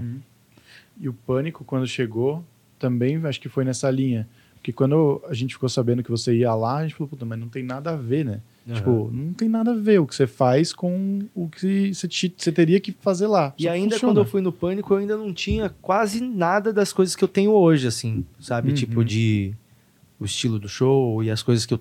Eu acho que quando eu saí do Pânico, que foi o momento que eu comecei a me preocupar mais com a criação das, das minhas coisas, sabe? Hum. que foi um ano meio frustrante, porque eu queria ter feito muito mais coisas do que eu fiz. No pânico. É, e eu achei que eu ia pelo menos sair de lá com um portfólio massa, mesmo que não fosse um grande sucesso as coisas que eu fizesse. Eu achei que eu ia conseguir, tipo, sair com uma coleção de coisas legais, assim, sabe? Uhum. E não sair com tantas coisas, assim, que eu me orgulho hoje, assim, de ter feito, sabe? Muito, muito veto ali, porque a galera fala que o Emílio era, era foda ali naquela reunião, né? Cara, mas não é nem tanto veto. É tipo, é um sistema que o programa existe que ele é baseado em audiência e agilidade de produção. Uhum. E aí, às vezes, a minha ideia, ela não dava a me- a mesma audiência que se esperava, e a agilidade de produção dela era diferente de uma, de uma produção das quais o programa já estava craque de fazer. Então, existia vários conflitos, né, mano? Entendi. Então, tipo, tinha semanas que eu não ia gravar, assim, duas semanas seguidas sem gravar. Uhum. Fala, puta que pariu, mano. Duas semanas ganhando um salário bom. E aí eu ia na rádio pra ficar lá, pra justificar ali. Eu... Porque não conseguia me encaixar no cronograma, não conseguia me encaixar no sistema do programa. Uhum. E aí quando eu saí de lá, eu comecei a pensar, tipo, cara, eu vou começar a produzir as minhas coisas pra caralho.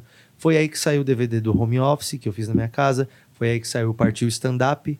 Foi aí que a gente conseguiu dar cara no Nathan, que foi o auge do Nathan ali, 2017, 2018. Foi também o Clube do Minhoca, saiu em 2018. O livro, é, tudo. Tudo veio ali depois de uma frustração de um tempo de trabalhar na TV e de ver que você às vezes tinha o esforço e não ficava do jeito que você queria, porque você não tinha autonomia. E às vezes também de você simplesmente não conseguir ter o espaço, tá ligado? É, Não, isso mas- é muito da hora, que é aquela coisa que você sempre fala da revelação, né? O comediante tem uma revelação em algum momento da carreira ali. Uhum. Lógico, mais pra frente, não no começo, mas pode ser que seja no começo, sei lá. Que é aquela coisa do, mano, peraí.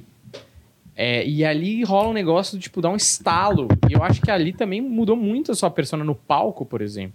Você meio que. É como se renascesse ali de novo pra comédia e pras realizações pessoais, né? Eu acho que talvez o ano que foi frustrante no pânico foi essa. Essa virada que também, mano, olha isso, a quantidade de coisa que você fez depois. Sim, cara, eu acho que 2017 e 2018 foram os anos que, come que eu comecei a manifestar mesmo assim, tipo, o que eu queria pra minha carreira. Que era começar a ser visto como uma pessoa que faz as coisas de uma maneira acessível, assim, tipo, sempre na raça, mas que tivesse um resultado bacana e uma notoriedade que fosse por algum dos, sabe, ou seja por criatividade, ou por inovação, Uhum. ou por chamar atenção, mas eu queria naquele momento ali eu comecei a pensar, cara, eu tenho que arriscar fazer as minhas coisas, Uhum. tá ligado? E é diferente, tipo, eu não tenho mais estabilidade que eu tinha quando eu trabalhava na TV. Trabalhei cinco anos firmemente na TV, sabe? Foi um bom tempo. Ganha muito dinheiro, bem melhor do que, do que o salário que a gente tem de fazer o corre. Quando você, porra, no primeiro dia do mês você já sabe que você vai ganhar 15 pau. Você uhum. fala, porra, mano, beleza. Foda-se, tá ótimo. Não precisa acontecer mais nada já esse ano. Sim. Só que aí, cara, tipo, essa inconstância também da grana me deu uma gana na minha cabeça de que, tipo, sou eu por eu, assim, no uhum. final das contas. Aí hoje não tanto mais, porque hoje eu consegui envolver pessoas nas minhas ideias que, que, que são muito interessadas. Tipo, hoje eu acho que diretamente, indiretamente ali, as coisas que a gente faz devem movimentar ali, tipo, umas 20, 25 pessoas uhum. que trampam ali nas coisas que a gente inventa. Fora a Minhocazine, que tem 60 pessoas que escrevem ela ali, tá ligado? Então, eu acho que, falando daquele negócio do Woody Allen, né, que você falou lá agora há pouco, que ele, quando ele pensa no negócio é legal pra caralho, e aí depois, quando ele tá acabando, ele só tá torcendo para não ser um desastre. Cara, o que eu tento fazer para mim é tipo. Eu tento me rodear de pessoas muito boas para fazer algumas coisas específicas, porque a pessoa, eu, eu, acho que a pessoa tem que ser muito boa, porque se ela estiver fazendo errado, eu não vou saber corrigir. Uhum. Tá ligado? Entendo total. Então, tipo, ou você contrata uma pessoa muito boa para fazer aquilo que você não precisa corrigir ela, porque você não vai saber. Então, aquela é sem erro. Ou então tu aprende a fazer. Então, tem coisas que eu tive que aprender a fazer. Hoje eu sei produzir um show, hoje eu sei montar um estabelecimento, hoje eu... porque eu sabia que se eu tivesse que me juntar a um sócio que tivesse a cabeça capitalista para fazer isso, não ia sair do jeito que eu quisesse. Então eu chamei um cara que tivesse a cabeça parecida com a minha, que é o Zé, meu sócio lá do clube. E, e dentro da minha ideia a gente conseguiu criar aquilo. Mas é ou tu aprende a fazer ou tu chama alguém muito pica para fazer aquilo. Uhum. Só que às vezes para chamar alguém muito pica, tu não vai ter a grana. Uhum. Então, fatalmente no começo, velho, você vai acabar tendo que fazer um pouco de tudo. Sim. E é até bom também, porque quando você sabe um pouco de tudo, ninguém te passa para trás. Uhum. Pô, mas por que, que o áudio não saiu no gravador? Ah, porque não sei o que. Tá, me mostra, mano, porque eu sei por cima aqui como é que faz. Porra, bicho, ó, tu não apertou esse botão nem esse botão, bicho. Sabe? É diferente de um cara que fala, deu pau na mesa, tu não sabe nada de mesa. É. Tá na mão do cara. O que, né? que deu de pau na mesa? Ah, o, você não sabe. Qualquer coisa que o cara falar. Pode inventar uma ah. palavra. Tá ligado? Então, tipo, pô, se eu fui lá e gravei um negócio, combinei com a galera um negócio depois.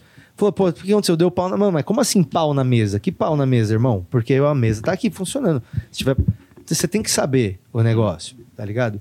Básico do básico você tem que saber. Eu sei tudo que tá acontecendo lá no clube. Lógico que não profundamente. Tem pessoas lá que estão para fazer o corre minucioso. Mas, cara, tipo, para as coisas não serem um desastre mesmo, realmente exige uma boa parcela de senso de propriedade uhum. no negócio, sabe? E aí depois que tu faz, fica mais fácil de você conseguir chamar pessoas para continuarem fazendo. Uhum.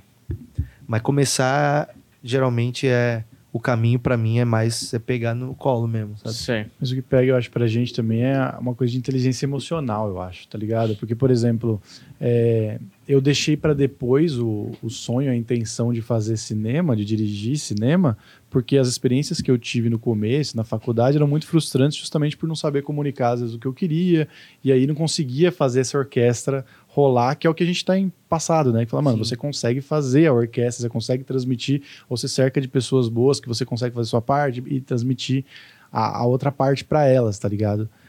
Agora, tudo isso fez você e aí eu não sei se a experiência da TV tem a ver. Quando você saiu do pânico, tudo que você executou não são coisas megalomaníacas, são coisas megalomaníacas em relação a conceito, mas você consegue executar elas de uma maneira minimalista, tá ligado? Sim. E esse é o que me, me pega de que é, o que você não fazia lá não entrava no negócio, na, no, na, no sistema, porque não era popular o suficiente, ou porque ainda você não tinha essa facilidade para transformar essa ideia em algo palpável? Porque as coisas que você faz hoje funcionariam muito melhor do que às vezes quadros que estão rolando lá e que às vezes foram motivo da, do final do programa, porque uhum. tinha que custar 4 milhões para existir no domingo, tá Sim. ligado?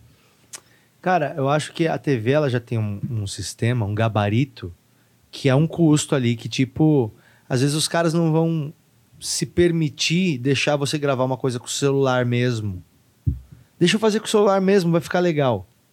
Não, não, imagina celular. Tem que ser com esse cara aqui, esses caras aqui que já trabalha uhum. aqui. E a saída daqueles caras é quatro pau no orçamento. Não tem. Então, tipo, o custo da TV já é outro, não é uma festa que cada um vai lá e bota o que quer. Então, tipo, cara, tuas ideias têm que se adequar ao tipo de orçamento que aquela TV faz.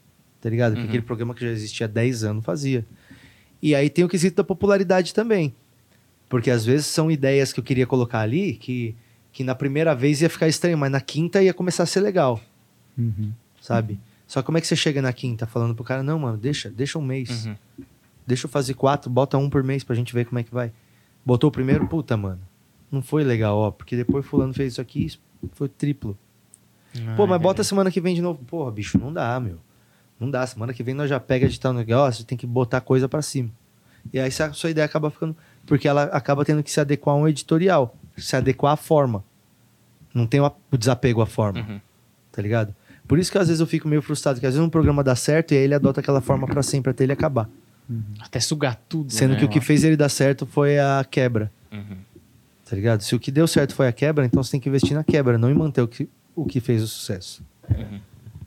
É, ainda mais que você tem uma frase que eu vi em alguma entrevista sua, talvez até seja no. Tava vindo pra cá do Daniel Sartori, que você falou uma coisa que eu achei muito interessante. Que você falou, eu não quero fazer, a, a- sei lá. Você falou assim, Tubarão. Tubarão é um puta filme. Você fez Tubarão. Você não precisa fazer Tubarão 2. Sim, Tá ligado? Você já fez, qual é a próxima coisa? Quem que era o cara que falava isso? Hitchcock falou, falou isso. Uhum. Hitchcock falou que os caras chegaram e falaram, cara, tu vai fazer quando Psicose 2?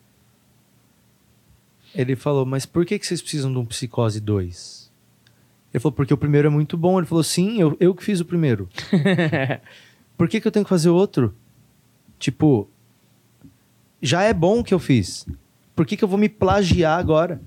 Por que, que eu vou pegar uma ideia que eu já tive e me alimentar dela? Uhum. Tá ligado? Tipo, se o cara entendeu que o filme era só aquilo, porra, então é só aquilo. O que, que você vai fazer agora? Vai fazer um que os passarinhos estão indo pra cima da turma, Uhum. tá ligado? Tipo, eu acho que é muito doido isso. Fala, porra, por que que tu não... Cara, faz de novo o home office. Fala, porra, cara, mas eu já fiz o bagulho na minha casa. Já fiz a ideia de fazer um show dentro da minha casa. Pô, mas foi tão legal. Sim, foi tão legal porque era algo que você nunca tinha visto, não é? É. Então, agora você tá me pedindo pra ver algo que você nunca tinha visto, agora você quer ver de novo? Uhum. eu prefiro ir pro outro lado. Tipo, claro, a revista deu certo, a revista deu certo, então vamos inovar dentro da revista. Não vou lançar uma revista por mês. Mas não vou fazer a revista igual foi a primeira, sempre, Uhum. sabe? Eu acho que o pensamento de desapegar da forma é o mais. É o que eu mais uso para tentar manter esse estilo de, de trabalho, sacou? Sim. Tá bom, você tem coisas que funcionam, mas você não tem que ficar escravo delas, entendeu? Uhum. Inclusive, esse home office, é, eu sempre uso ele de exemplo, porque é isso que, naquela época, quando eu comecei a fazer stand-up, e quando eu vi o home office, eu falei, é, é isso aqui que muita gente. Não, é lógico, não é uma regra, não é uma cartilha, mas acho que, pelo menos ter o entendimento disso, é, era importante. Por exemplo, o home office, ele é na sua casa, ele tem o nome home office, ou seja, você está trabalhando na sua casa, tem o texto sobre o apartamento, e isso tudo amarra um conceito. Tudo, tudo ali tem um porquê, tem um motivo, tá ligado? Porque eu lembro quando eu tava falando sobre o home office, eu usei ele de exemplo. Alguns comediantes falaram o nome dos solos deles. Eu falei, cara, mas isso não tem nada a ver. Ah, mas o nome é engraçado. Porra, mas beleza, tá bom, você quer fazer uma piada no nome. Inclusive, eu acho que era uma coisa lá de trás, né? Sempre tinha um trocadilho, sempre tinha uma Aham, parada sim. assim. E eu acho que essa visão de conceito você já teve muito antes que muita gente. Hoje a galera já entende mais, eu acho. Mas é- essas paradas de amarração artística é, que você tem, é, é isso que eu acho foda, assim, que mu- muito comediante que é artista, que teoricamente teria referência pra entender por que que... Por que tem, qual, qual que é a função do nome, né? Ela é uma Uhum. pílula assim, que geralmente sintetiza tudo, ou não. Mas lógico, você pode quebrar Sim. essa regra, mas é mais ou menos essa é a primeira ideia do, do nome do solo. O que, que amarra tudo, tá ligado? Sim. E eu, fico, eu fiquei, na época eu fiquei meio assustado, assim, porque eram comediantes que tinham mais tempo de carreira, assim. E você tem essa visão artística e uma filosofia artística muito, de- tipo, definida, mas ao mesmo tempo ela tem a margem é, para você brincar e, e quebrar regras ou não, ou ir pra outros lugares, que eu acho muito foda, tá ligado?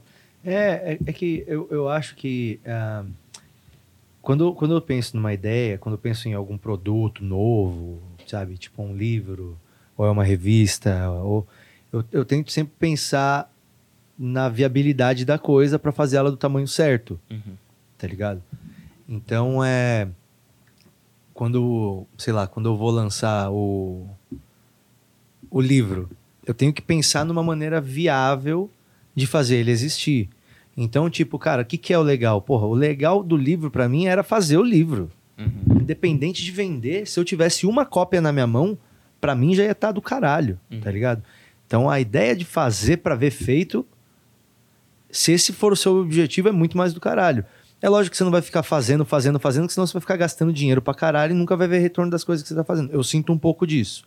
Às vezes eu tô fazendo coisa pra caralho e eu falo, cara, eu tenho 15 projetos que já estão prontos para vender, eu preciso arrumar alguém para vender eles, em vez de ficar continuando criando coisa legal que a galera acha legal, mas que ainda não tá, uhum. sabe? Mas eu acho que tu pensar em como viabilizar a coisa antes de fazer ela, no, na tua grandeza, evita a frustração. Sim. E às vezes as pessoas não fazem as coisas com medo de, de se frustrar, com medo do resultado. Mas se botar um resultado pequenininho, botando em primeiro plano a recompensa de fazer, uhum. porra, aí que, que a coisa começa a, a rolar. Porque tu faz pelo prazer de, de fazer um, dois, três, quatro. No quinto você se acha. Tá ligado? No quinto você fala, mano, é isso aqui que eu vou fazer. E aquilo ali começa a se desdobrar. Agora, se você acha que você quer uma coisa desde o começo, você passa um monte de coisa aqui do lado, velho, você não tá vendo. Sim. Engraçado quando que a gente que vem uma galera que, por exemplo, a gente não tem uma proximidade, né? A gente se tromba faz muitos anos, mas a gente não tem uma proximidade. Então o que a gente vê é o seu trabalho pronto, né? Uhum. E aí quando vem é, essa galera que talvez a gente não tenha tanta proximidade, a gente fica tentando entender esse método que vocês usam mas o método não é tão diferente do que a gente faz, tá ligado? Vocês também uhum. vão tateando essa margem, esse espaço para manobra, tá ligado? Mas o que, o que fascina a gente é, é entender o, cara que está processando esse método, tá ligado? Que, uhum. Além de, do instinto natural do artista. Quando você deu entrevista lá para o Solari, você ele perguntou sobre o futuro da comédia em relação à pandemia, que era uma pergunta que todo mundo ouvia, e todo mundo ia muito no, no estímulo natural e otimista de dizer que não, daqui a pouco tá tudo bem, a gente vai voltar e tal. Mas ninguém dava uma resposta de, de que sabia o que ia acontecer, uhum. sabe? Assim, era uma enrolada. E eu lembro que você foi o primeiro cara que eu ouvi falar, tipo, com lágrimas nos olhos, assim, dava pra ver que bateu na hora que você tava falando. Bateu, sentiu, hein? sentiu, tá ligado? Galvão. Eu falei, esse cara não tá, não tá no, no, no, no, no momento confiante dele agora, ele tá meio tateando ali e falando, cara, tô me preparando para fazer um bom final de ano. Dá para ver a tristeza uhum. na, na, sua, no seu olhar. E, e, eu achei interessante, porque a maioria de nós não sabia o que dizer. Né? Uhum. A gente só. E você foi lá e foi pessimista naquele conceito, foi o primeiro a falar que tá. E foi bem no comecinho do ano, né? Uhum. Você é lembra verdade. disso? Lembro, lembro. Tipo assim, cara, se a gente chegar em dezembro razoável, eu já vou estar tá muito feliz. E é verdade. É... Só que ao, ao mesmo tempo, a pandemia proporcionou um ócio criativo para os comediantes que eu acho que muita gente aproveitou bem uhum. também, tá ligado? Tipo, chegou um momento que tu se viu ali num lugar que você que é a tua casa, que é um lugar que você teoricamente se sente confortável, mas que você não podia mais sair dela, e você tinha todo o teu ímpeto criativo, toda a tua cabeça criativa ainda estava com você. Então você tinha uma limitação espacial que você não podia sair, mas você tinha um, um, um trunfo muito grande que nunca teve antes, que era tempo, uhum. tá ligado? E aí eu acho que o tempo ajudou bastante nas coisas que a gente fez ali, sabe? A gente conseguiu lançar a revista durante a pandemia. E, e, a revista teve um desdobramento muito legal que criou a Banca do Minhoca, que é uma editora de livros de comédia, que proporcionou também a criação do estúdio que a gente montou lá, que vocês foram lá visitar.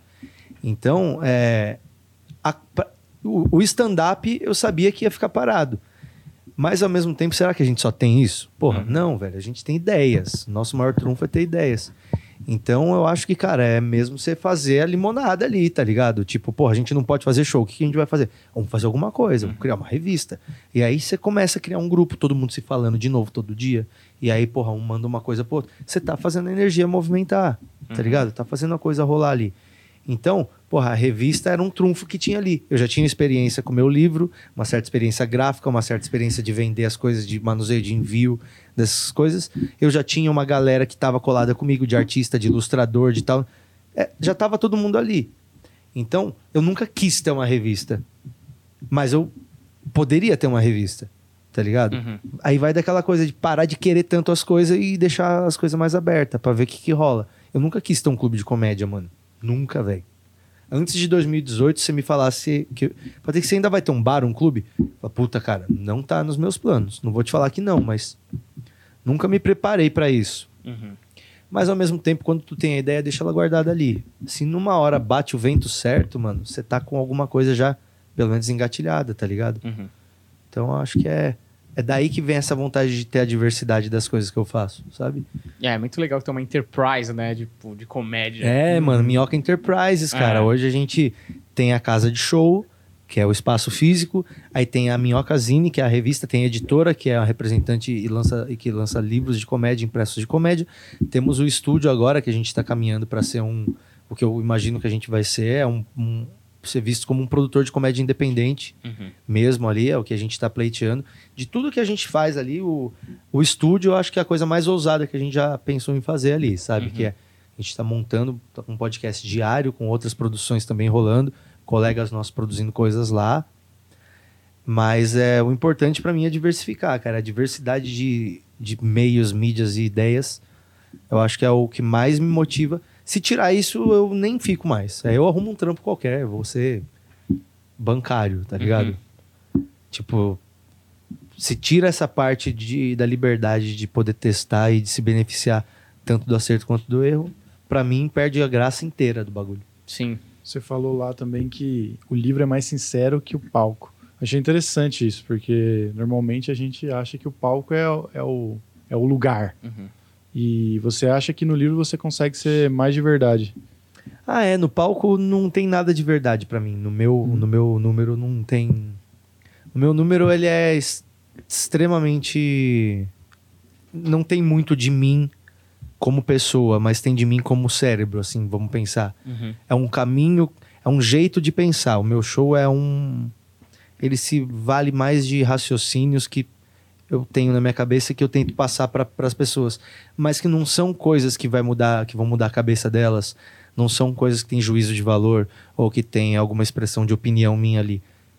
É basicamente o meu show hoje é basicamente conceitos cômicos que eu vou tentando passar para as pessoas ali ao longo do show, sabe? Então, de verdade, ali mesmo só tem o estilo de pensamento que tem ali. Tipo, eu sou tento ser verdadeira maneira de, de tentar concluir as minhas piadas ali, do jeito que eu faço.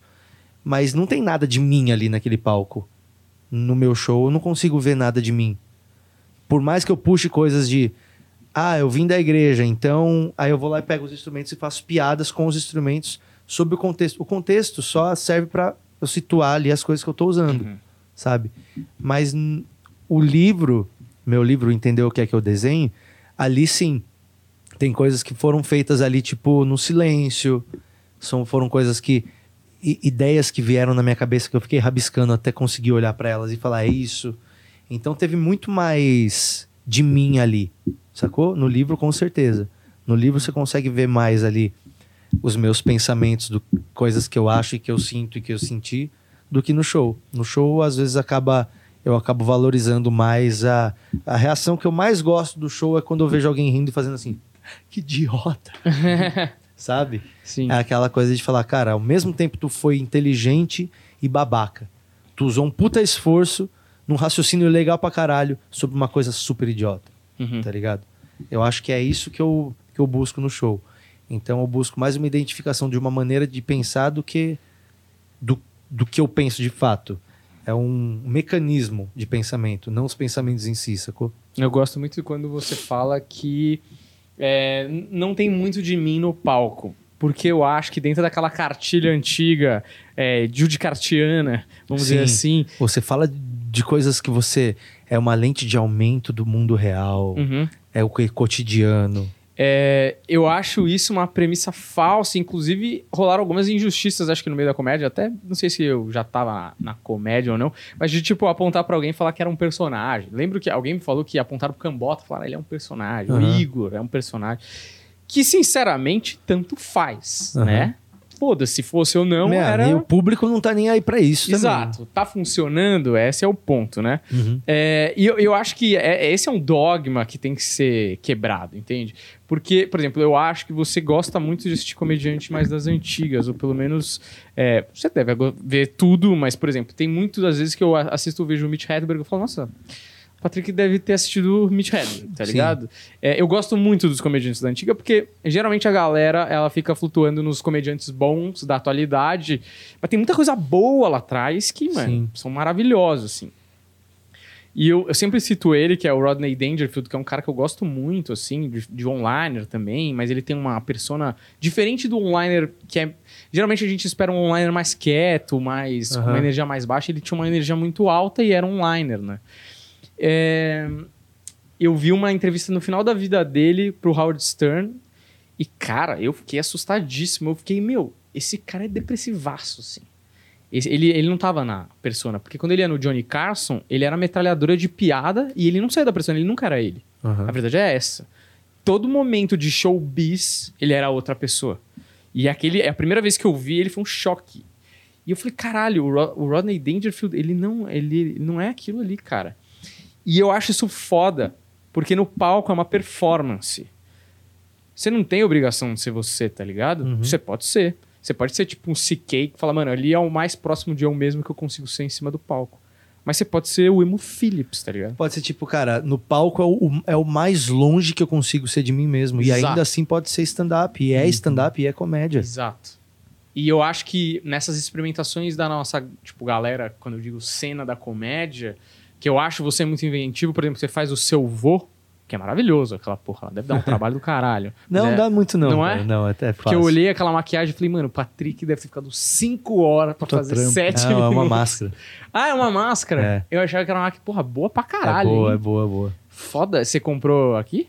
Não, eu comprei fora. É- Não tem aqui. É bom. porque- Fiquei uns caralho. dois anos atrás daquela máscara. Cara, foda, foda. Legal, né? Não, foda pra caralho. Mano, é muito aquele bagulho do helicóptero pra fazer um punch no É. final do primeiro episódio do Skate, tá ligado? Sim, o cara sim. ficou dois anos e um vídeo de cinco Sim, minutos, sim, tá ligado? Não, mas é aquilo isso, lá a vai aparecer mais. Aquilo lá vai Não, mas é mais. muito bom aquilo lá. E, é- e deve ser um exercício do caralho escrever pra um velho, Sim. né? Porque é, você pode falar de um outro lugar. Porque a gente sabe que tem piada que só faz sentido se você for, por exemplo, for mulher. Não tem. Alguma Sim. piada não vai caber na minha boca. Sim, você ali. poder escrever pra outra pessoa que ainda é você, né? Exato, maravilhoso. Isso aí é uma coisa que eu vou usar mais ainda. Tipo, foi ali foi um experimento só. Aquilo ali deu até. é, tem, a, tem o Dr. Drew, né? Que é. Você deve saber da propaganda da Pepsi que Sim. pegaram. Puta, eu não lembro o nome do jogador. Não sei se é o Kyrie Irving, sei lá. Que eles pegaram um cara que era a estrela do, da faculdade, maquiaram de velho. Hum, pra jogar pra caralho. Pra caralho. Virou um filme o bagulho, tá Aham. ligado? Então é, é uma parada que muito dá pra fazer diversas coisas, não só no palco, né? Bom, você já deve ter milhões de ideias. Não, é, tipo, a ideia é, é ir em clubes por aí, tá ligado? Tipo, Sem assim, avisar, né? Sem Do nada. avisar, é, pra ninguém saber quem é mesmo. Naquele dia sabiam que era você, não? Não. Que foda, hein?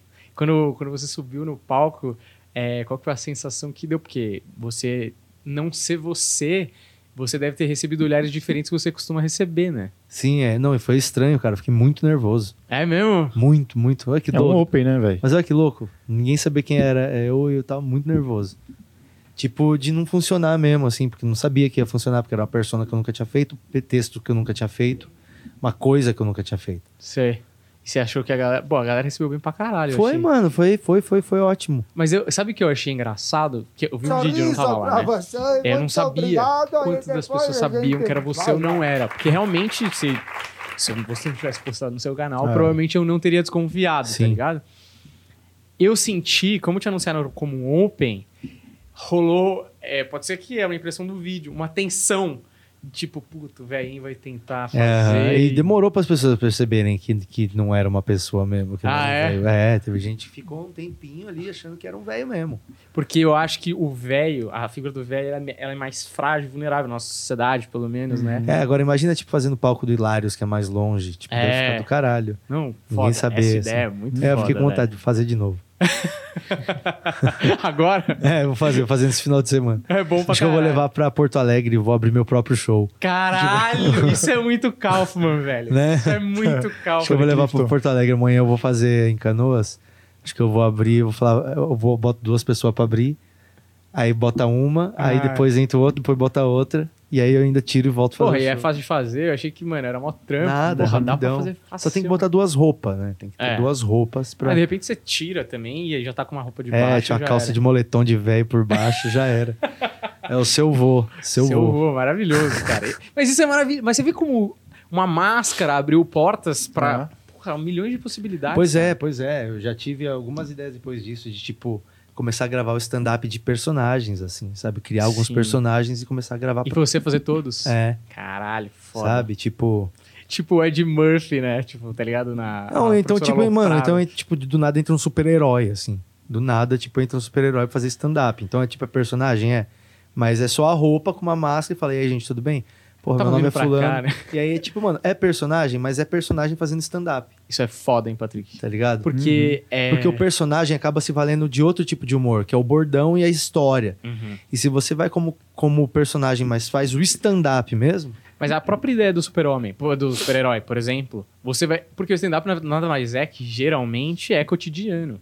O cotidiano do super-herói, cara, é a brisa que você quiser. Sim. Pô, tava voando pra cá Sim. já tem uma milhões de possibilidades Não, que você tava pode voando fazer. pra cá já é piada. Já é entendeu? Ah, é, gente. Bom, eu tava voando pra cá, vocês não sabem. Então, ah, É já isso, era. cara. Já, já é uma, é uma pressão Cara, muito forte. há muito tempo atrás, acho que não é problema nenhum, mas eu acho que você deveria, você e o Igor, conversar sobre isso. O Igor tinha ideia de fazer um livro que, com stand-ups de pessoas que morreram. Era tipo stand-up espírita, assim, e até ele me chamou para escrever um capítulo, acabou não indo para frente esse livro. Muito tempo depois, teve aquele, aquela fritada do... Dos personalidades dos Estados Unidos que, e tal. porra, do caralho. Vocês podiam muito fazer um agulho juntando isso aqui no Brasil, velho. Ia funcionar muito. Se não, não fizemos um negócio legal pra caralho no clube semana passada. A gente fez o show Comediantes Não Sabem Rimar. Hum. E aí é, foi eu, Vitor Sarro, Daniel Duncan, Balas Gunning, Lucas Moreira e Abner Henrique. E aí é, a gente criou uma métrica lá, uma, uma dinâmica, e aí botamos o Pedro Pão pra fazer DJ ali. E aí a- a- o Pedro gritava o tema, tipo, videogame, soltava o beat. Aí o Mick ficava lá. E um ia fazer uma rima, e o outro ia... Maluco, foi um dos shows mais loucos que a gente já fez no Minhoca. Hum. Tipo, funcionou de um jeito absurdo. A plateia entrou Comprou. de um jeito absurdo, de uma forma que era um show de rap mesmo, assim. Chegou um momento que parecia um show de rappers. Uhum. E ali, tipo, cara, você consegue ver que, porra, o start é o stand-up, mas dá pra gente criar muita coisa em volta disso. Uhum. Tipo, tá, o que, que a gente pode fazer a partir dali, sabe? Os Estados Unidos tá na, nossa, tá na nossa frente nesse quesito. Sim. De pegar os comediantes stand-up e usar eles pra fazer outros formatos. E é isso que eu tô tentando lutar aqui, tá ligado? É por isso que a gente tá ali com o nosso estúdio, pra gente tentar fazer formatos novos de coisas novas, testar no Minhoca, fazer a dinâmica ali e começar a criar formatos. É. Porque é, eu acho que, do mesmo jeito que a gente evoluiu muito rápido no stand-up nos últimos 15 anos, ainda falta, tipo, o pensamento de, tipo, usar essa mão de obra de verdade, não só os mais famosos. Uhum. Não é só, tipo, 10 que tem que estar... É, mano, todo mundo tinha que... Cara, é uma, é uma fonte de, de material muito grande, sabe? A comédia, os comediantes. A gente produz, a gente faz, a gente tem uma capacidade muito grande. E se não tem grandes estúdios olhando pra gente, a gente tem que fazer. Mais uma vez, aquela coisa de falar, cara, eu queria ver isso feito. Se não tem um Netflix por trás agora, se não tem isso, vamos fazer até chamar a atenção de alguém. Ou então do povo, por nós mesmos, tá ligado? E foda-se, vira um, um- Tipo, eu sempre falo que o YouTube, daqui a uns anos, ele vai ser meio que uma experiência de reality, tá ligado? Que as pessoas vão lá olhar todos os canais de, de- da gente que tá fazendo, de vocês que estão fazendo lá, e vai ver que tal noite teve a noite do rap lá no Clube do Minhoca, tal noite teve o velho que foi fazer. sim, sim, essas fica um histórico da coisas. vida ali. Exatamente. É, esse é um legado, né? É. E eu acho foda que você puxa isso, é lógico que você quer ver pronto. E, e eu acho muito do caralho pra muita gente que te fala, ah, você é uma das minhas referências. O cara fala, porra, é possível mesmo pegar essas regras e mudar. Mesmo o cara que come tinta lá, o primeiro cara, Aham. esse cara, esse cara Grande provavelmente. Hã? Grande dia. Foi- esse foi cara, especial. provavelmente. é, Eu não conheço esse cara. Um abraço se ele estiver assistindo, ele deve gostar de comédia. Mas assim, esse cara, ele tentou uma coisa diferente. Uhum. É óbvio, ah, foi errado, não era a hora, tinha que tentar punch setup primeiro. Tipo, a escolha dele não foi muito boa, mas É. o pensamento de tentar coisas diferentes Fora ainda da existe. caixa, Exato, válido. exato. Porque é isso que eu penso. Às vezes é, a gente olha alguma coisa e o cara posta, fala, isso aqui tá uma bosta. Mas às vezes é, é o processo. Uhum. É, é aquilo é o beta de uma coisa lá na frente que a gente não tá vendo que vai ficar foda pra caralho, tá ligado? O comediante tinha que ter mais essa percepção é, do. Porque a gente gosta de julgar, né? Tipo, essa tá uma Pra bosta isso aqui. caralho. Mas é, é isso, no final das contas, tipo, é às vezes Mas tá é uma da hora bosta- falar que os bagulho ficou uma bosta, não é? É, É engraçado. Às pra vezes é da caralho. hora falar assim, mano, você assistiu tal coisa? Não, maluco, assiste, mano, mas abre um vinho, porque tá uma bosta. abre um vinho e assiste com alguém pra é, poder não, não, falar. não. Faz um evento. Sim, mas eu, mas eu acho que. Tudo bem, falar, ah, foda-se, faz parte também da Sim. nossa natureza, porque você vai querer zoar. Porra, Sim, né? não, a de gente é crítico. A É. gente é comediante. Comediante é um crítico. Mas né? eu acho que tem essa parada é, do processo e eu acho que é a galera que vem e fala, porra, realmente, o Patrícia tá fazendo uma, uma porra, porrada de coisa diferente e eu vou ficar aqui nessa parada, não, eu vou bombar um vídeo de stand-up e lotar teatro, que é um negócio assim, que é do caralho, mas é muito limitante, assim, tá ligado? É que se você quer só aquilo, você se fecha pra várias outras coisas, meu. É, É. isso. É- Mas, por exemplo, se você estourasse, tipo, se tivesse um dos produtos da Minhoca Enterprise que estourassem, você tá tentando um monte de coisa, que nem você falou, uma grande horta. De repente aquilo ali vira uma árvore gigante. Essa árvore gigante tem um monte de galho. Nossa, você vê como eu fui na Sim, metáfora sim. botânica aqui. É o negócio da árvore. Mas é, porque se tem um livro da editora do Minhoca que estoura, tipo, sei lá, um Capitão Cueca, não sei, uma parada assim. Caralho, os olhos vão se voltar pra essa editora, a quantidade de livro de comédia vai aumentar, o consumo de livro de comédia. Exato, bicho. Ó, em, em agosto a gente foi o livro mais vendido do Brasil, cara. A gente Sério? vendeu quase 11 mil cópias do livro do Afonso. Caralho, Que da hora. Que da hora. O Tá bonitão. Evangelho segundo um comediante. Uhum. Então, é essa a seara. Tipo, quer lançar livro? A gente tem como lançar livro. Quer produzir um podcast, um vídeo, um clipe, um programa? Nós estamos se preparando para poder fazer isso. Nós podemos fazer isso. Uhum. Shows experimentais, um lugar que você pode fazer o que você quiser. A gente tem isso também. Então, a gente está criando ali, tipo, meu, um, um aparelho que vai beneficiar a muita gente ali, Uhum. sabe? Tipo, e também é um mercado que existe, velho, que quer coisa, que, que, que, que precisa de, de, de frescor, né, velho? Uhum. Porque, pô, tá todo mundo falando do Round Six agora, que é a série da Netflix. Mano, daqui um mês ninguém lembra mais dessa porra, cara. Uhum. É impressionante. É impressionante. Os clássicos são instantâneos e acabam na hora, tá ligado? Sim. Então, se a gente tem essa cabeça de não se apegar à forma de fazer coisa nova, a gente tá dentro do jogo, Uhum. tá ligado? E se manter dentro do jogo, acho que é isso. É, Independente, né? Isso que é o mais foda, É. eu acho. Porque, mano, a gente não pode ficar. Teve uma época que a gente ia ter que ficar esperando a Band chamar Uhum. meia Sim, dúzia de o único cara. jeito era aquele. Tá ligado? E agora, velho, com a facilidade que a gente tem, com os programas que tem no computador, tipo, meu, porra, você pega e você investe uma grana, você faz o negócio do jeito que dá, mas você já tá fazendo, Uhum. tá ligado? E você já tá expondo também. Sim. Porque às vezes você podia fazer e você não tinha como veicular essa porra. Mano, Ligado? por exemplo, olha esse estúdio aqui. Tipo, mano, é super simples de fazer, vocês estão fazendo conteúdo legal pra caralho. Agora me fala, mano, não é óbvio fazer isso? Por que, que a gente não tá fazendo isso 10 anos atrás, então? Sabe? Porque, mano, a, a- a mentalidade era que pra você produzir, você tinha que ser chamado pra produzir. Alguém tinha que vir, te É. dar tudo pronto, fazer, você ia receber uma grana, você ia ter que fazer aquilo. E ainda mais a gente que veio de outras áreas, a gente não tem esse instinto de produtor, a gente vai criando ele aos, tempos, ao- Uhum. aos poucos, né? Uhum. Tipo, quando eu entrei nisso aqui em 2009, eu não sabia fazer nada. Eu era roteirista lá, redator da agência, que ficava lá escrevendo peça pra, pra faixa de gôndola da Antártica. Era isso que eu fazia. fazia. E de repente, cara, porra, hoje nós estamos aí fazendo DVD, produzindo clipe, produzindo podcast, programa, piloto e caralho. Então é. Eu acho que cada um vai achando a tua também. é, Tipo, cada um tem uma posição dentro da comédia. eu né? não tinha nada do que. Com certeza tinha, mas não tinha nada florado. Tudo que eu faço hoje em 2009. Não tinha nada florado. Uhum. Hoje eu olho pra trás e identifico várias coisas que já estavam lá que contribuíram pra eu fazer o que eu faço hoje. Mas é, você só consegue ver agora quando você olha pra trás, tá ligado? Uhum. Não, foda. Você vai ligando os pontos pra É. trás, né? Cara, eu queria fazer umas perguntas do grupo.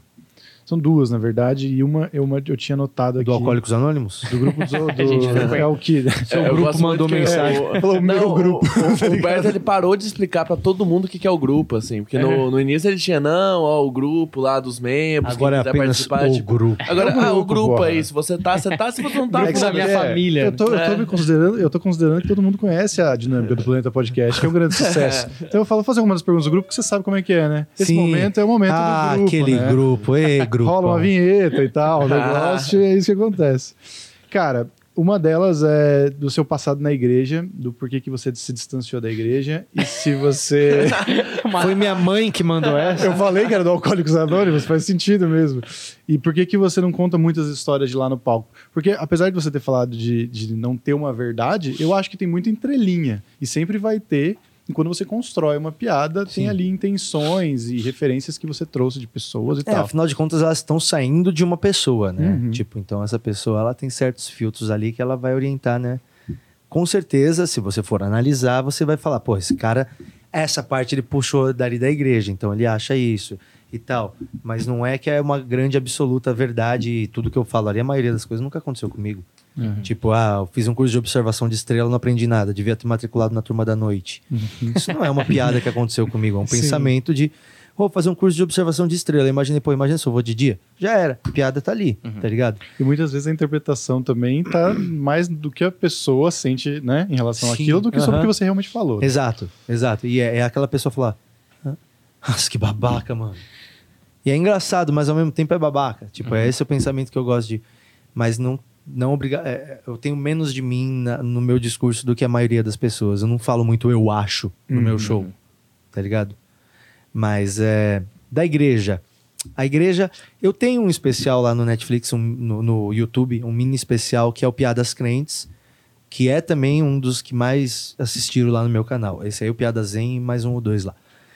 E esse aí, tipo, é o que mais tem ali relatos de alguém que estava na igreja, coisas que aconteceram com alguém que estava na igreja, coisas engraçadas e também pensamentos meus ali em relação a tudo. Não é um assunto que eu abordo tanto porque eu acho que eu entrei em uma outra seara no momento, assim, que eu não estou fazendo storytelling, que eu não estou fazendo piadas com é, socialmente críticas. Eu tenho ido mais para um outro lado que eu estou me divertindo muito de fazer ele desse jeito.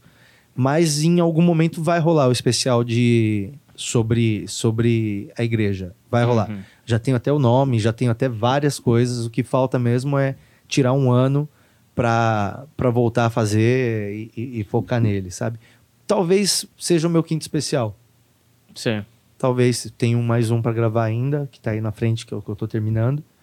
Talvez daqui uns três anos esteja esse, chegando nos 40 com esse aí. Caralho, isso que é planejamento, hein, pai? Não é? é. Porra, não sei o que vou fazer no que vem, velho. Tá não, ótimo. mas é, tá, tipo, esse é o pensamento, sabe? Tipo, é um, pensa, é um caminho que eu, que eu já conseguiria começar a seguir nele depois de gravar o, o Ornitorrinco, que é o especial que eu tô uhum. terminando de escrever. Mas, ao mesmo tempo, se aparecer alguma outra coisa no meio do caminho, tá ligado? Eu penso em escrever ele.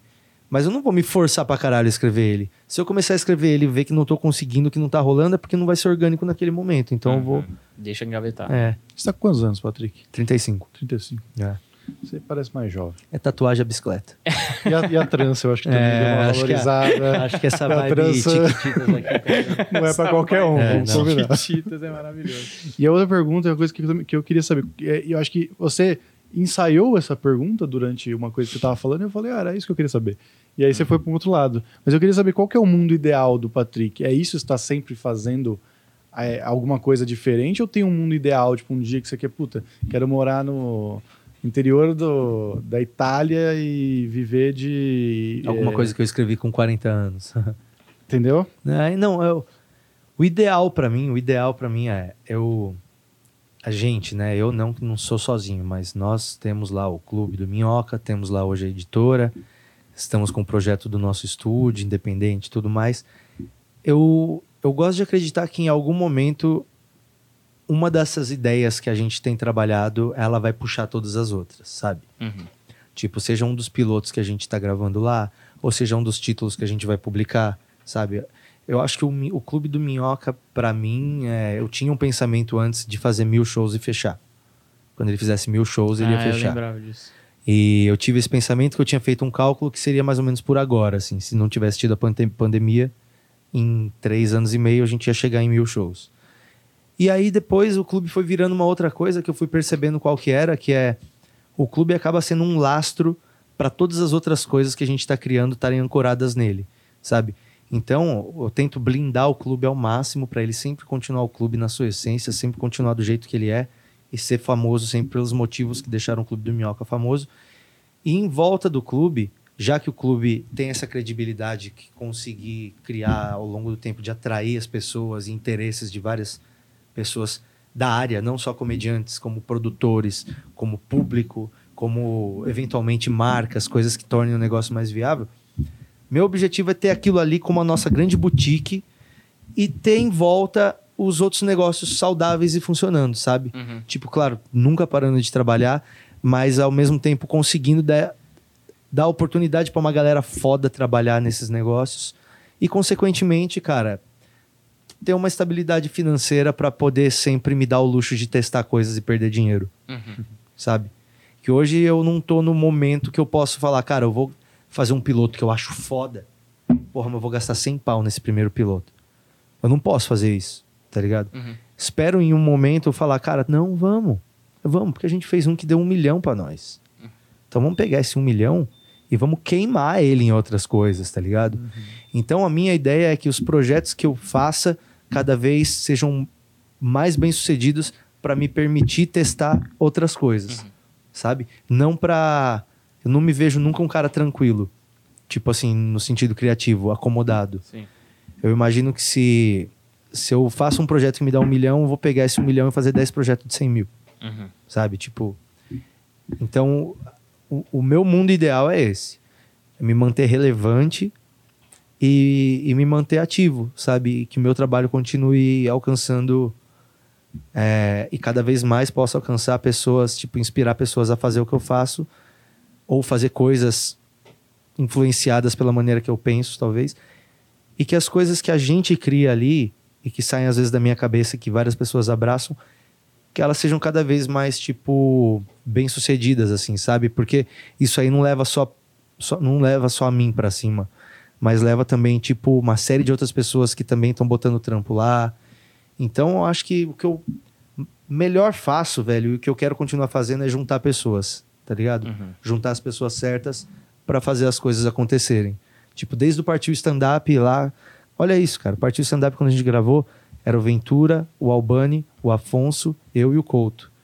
De certeza que enchia um teatro ali era o Couto. O Ventura ia bem em muitas praças. Hoje, olha só como é que tá todo mundo. Cara, isso é muito louco uhum. mesmo. Então, tipo, é, eu, eu gosto de pensar isso, que eu consigo juntar as pessoas legais, assim. E eu acho que isso aí é o principal, tá ligado? Então eu espero continuar, continuando, co continuar podendo fazer isso. Ter as ideias e ter pessoas legais para juntar, para fazer elas acontecerem, tá ligado? Uhum. É, é ali que tá o meu, meu maior prazer de trampar. Maravilhoso, acho que podemos encerrar com essa tá resposta aqui. Os caras estão ficando muito emotivos aqui toda é. vez, sempre termina Mano, muito, é porque é bonito. chato ser engraçado toda hora, tá é. tá ligado? Ah, mas vocês, vocês todos mas são eu, todos mas eu muito emocionados. é muito isso. É, muito, muito do cara. É, cara, porra, aqui, velho, quando eu posso ir num lugar que eu não preciso fazer piada, é muito bom, velho. É libertador, né? Nossa, muito bom, muito bom que a gente tá pensando em piada toda. Porra, mano, já fizemos um podcast hoje, duas horas fazendo piada. Ontem à noite, mais duas, de manhã, mais duas. Uhum. Tipo, é legal você chegar aqui para trocar uma ideia. Uhum na boa, né, mano? Sim. E foi legal pra caramba aqui. Você quer fazer alguma consideração final antes de eu falar com o Patrick? Você sempre fala que eu roubo suas palavras. Não, cara, eu deixo as palavras bonitas para você. Ainda mais que o Patrick jogou lá no alto. Uhum. E, eu não tenho emoção nenhuma, eu não sinto nada. E depois do Patrick, não, no emocional, eu não sinto nada. Caralho, faz muito tempo que eu não sinto nada. Então uhum. eu deixo para vocês. Muito obrigado, Patrick. Pô, que legal, finalmente, é nóis, né, mano? mano? Finalmente comigo. conseguimos. Foi da hora Contem demais. comigo. Mesmo.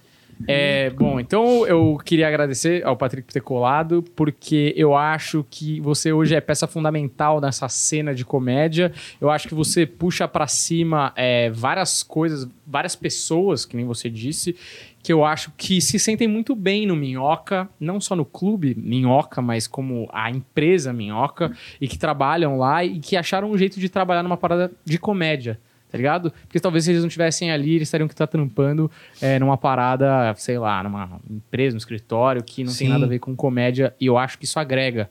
Porque esse moleque tá trabalhando ali no Minhoca hoje e que é um trampo ali, ele amanhã pode ser um puta comediante que ele você deu um espaço para ele começar, Sim. tá ligado? Eu acho que eu torço muito para que todas essas frentes que você tem deem certo, porque eu acho que a cena de comédia do Brasil ela é ainda, apesar de já ter sido muito pior, ela ainda é muito pequena porque ela poderia ser. Porque tem muita gente talentosa e tem muita gente que tem coisa para falar, só que não tem todos os espaços uhum. e todas as ferramentas, que nem você falou, a grana de poder arriscar um piloto e ter um sitcom brasileiro que é foda pra caralho, que é muito engraçado e que foi feito pela nossa geração de comediantes stand-up, que a gente não tem isso ainda, e não uhum. tem muitas outras coisas que eu acho que a gente vai conseguir um dia, mas que muito por causa do trampo que você tá fazendo agora, tá ligado? Que não é todo mundo que também tem a condição de fazer, porque você é amigo dos moleques, que ajuda muito. Você, porra, tava lá desde 2009. Você tem uma grana. Você investiu o seu tempo nisso. Não é todo comediante que investiria um tempo numa parada que não necessariamente ia dar grana. Mas você acreditou numa parada e fez acontecer, que é foda pra caralho, tá ligado? Não é só pra você, né, velho? É, e é muito altruísta, assim, como foi o seu discurso final aqui é, eu acho que é, é, muito difícil, não é tão fácil encontrar comediantes que dão essa, esse tempo, né, para arriscar coisas e ajudar pessoas ao mesmo tempo. Então, te agradeço demais, espero que você volte mais vezes aí, porque pra gente foi, porra, pra mim, vários momentos foi, porra, peraí que eu vou pegar meu bloquinho de anotações aqui, que isso é um negócio importante. Esse é um bagulho, né? Esse é um negócio. Aqui é um. A gente tem feito um podcast de comediantes. É claro que a gente faz outras coisas, mas Sim. aqui é o podcast que a gente quer abordar tudo da comédia. E, tipo, ficaria um incômodo se você não tivesse vindo, tá ligado? Porque você uhum. é um cara que é uma peça importante não, nessa... Não, é, cara. Aliás, os outros podcasts história. que estão vendo que eu tô aqui estão falando, caralho, ele foi no dos caras e não foi no meu ainda. Aí filha da puta falou que vinha. Eu tô devendo a visita nos três aí, mano. Mas eu tô começando a pagar todas essas visitas aí, cara. Uhum. E, mano, é isso mesmo. Tipo, eu nem me considero que eu tô ajudando pessoas, porque eu acho que eu não tô fazendo favor para ninguém, uhum. sabe? Tudo que as pessoas fazem pelas minhas ideias, tipo, retorna para mim de uma maneira, tipo, que é um favor que no final elas estão fazendo também para mim, certo. sabe? Eu acho que é uma troca mesmo, cara. E o fato da gente estar tá aqui também batendo esse papo, tipo, eu, eu gosto de pensar que é isso, é. Não, não, não tem hierarquia no bagulho, sabe? Tipo, tem estágios que as pessoas estão. Uhum. E, e é muito doido. Tipo, no episódio do Louis, ele tá conversando com a Joan River uhum. e ela fala para ele assim: você tem que saber o nome de todo mundo quando você tá subindo. para você conversar com eles quando estiver descendo. Uhum. Tá ligado? Tipo, então você vai estar tá subindo, lembra do nome de todo mundo. Quando você estiver caindo, essas pessoas que vão te ajudar. Uhum. Tá ligado? E não que você esteja fazendo, ah, vou, vou ter filho para cuidar de mim quando eu for velho. Não é essa parada, mas é só o pensamento, né, velho? Da gente pensar que, que a comédia é uma empresa e cada um tem uma funçãozinha nela, velho. Vocês têm uma foda aqui também, eu acho que cada um tá encontrando qual que é o seu caminho. Uhum. Eu acho que é isso, velho. Eu acho que daqui uns 10 anos a gente vai olhar para trás e vai, vai ficar felizinho. eu espero que sim. É isso aí. É velho. dessa forma. Ah, tem o seu, o seu workshop. Workshop quer... dia 13 de novembro. É, vai ser tanto presencial quanto online. Você tem as informações no meu Instagram. Ah, lá tá o link tudo bonitinho, dia 13 de novembro. E tem o meu site, tem o site da Banca do Minhoca, que você encontra lá, Minhocazinho, meu livro. Tem o, bom, Clube do Minhoca, Banca do Minhoca, é, Minhoca Rádio Show, tudo isso se encontra lá no, no Instagram. Através do meu já tem tudo lá bonitinho. Então vai no Patrick Maia, que é nós. A gente colocou tudo na descrição também e passou durante aí embaixo o Instagram do Patrick, tá certo? Muito obrigado por ter assistido até aqui. Se inscreve no canal, deixa o like, valeu e até a próxima. Tchau!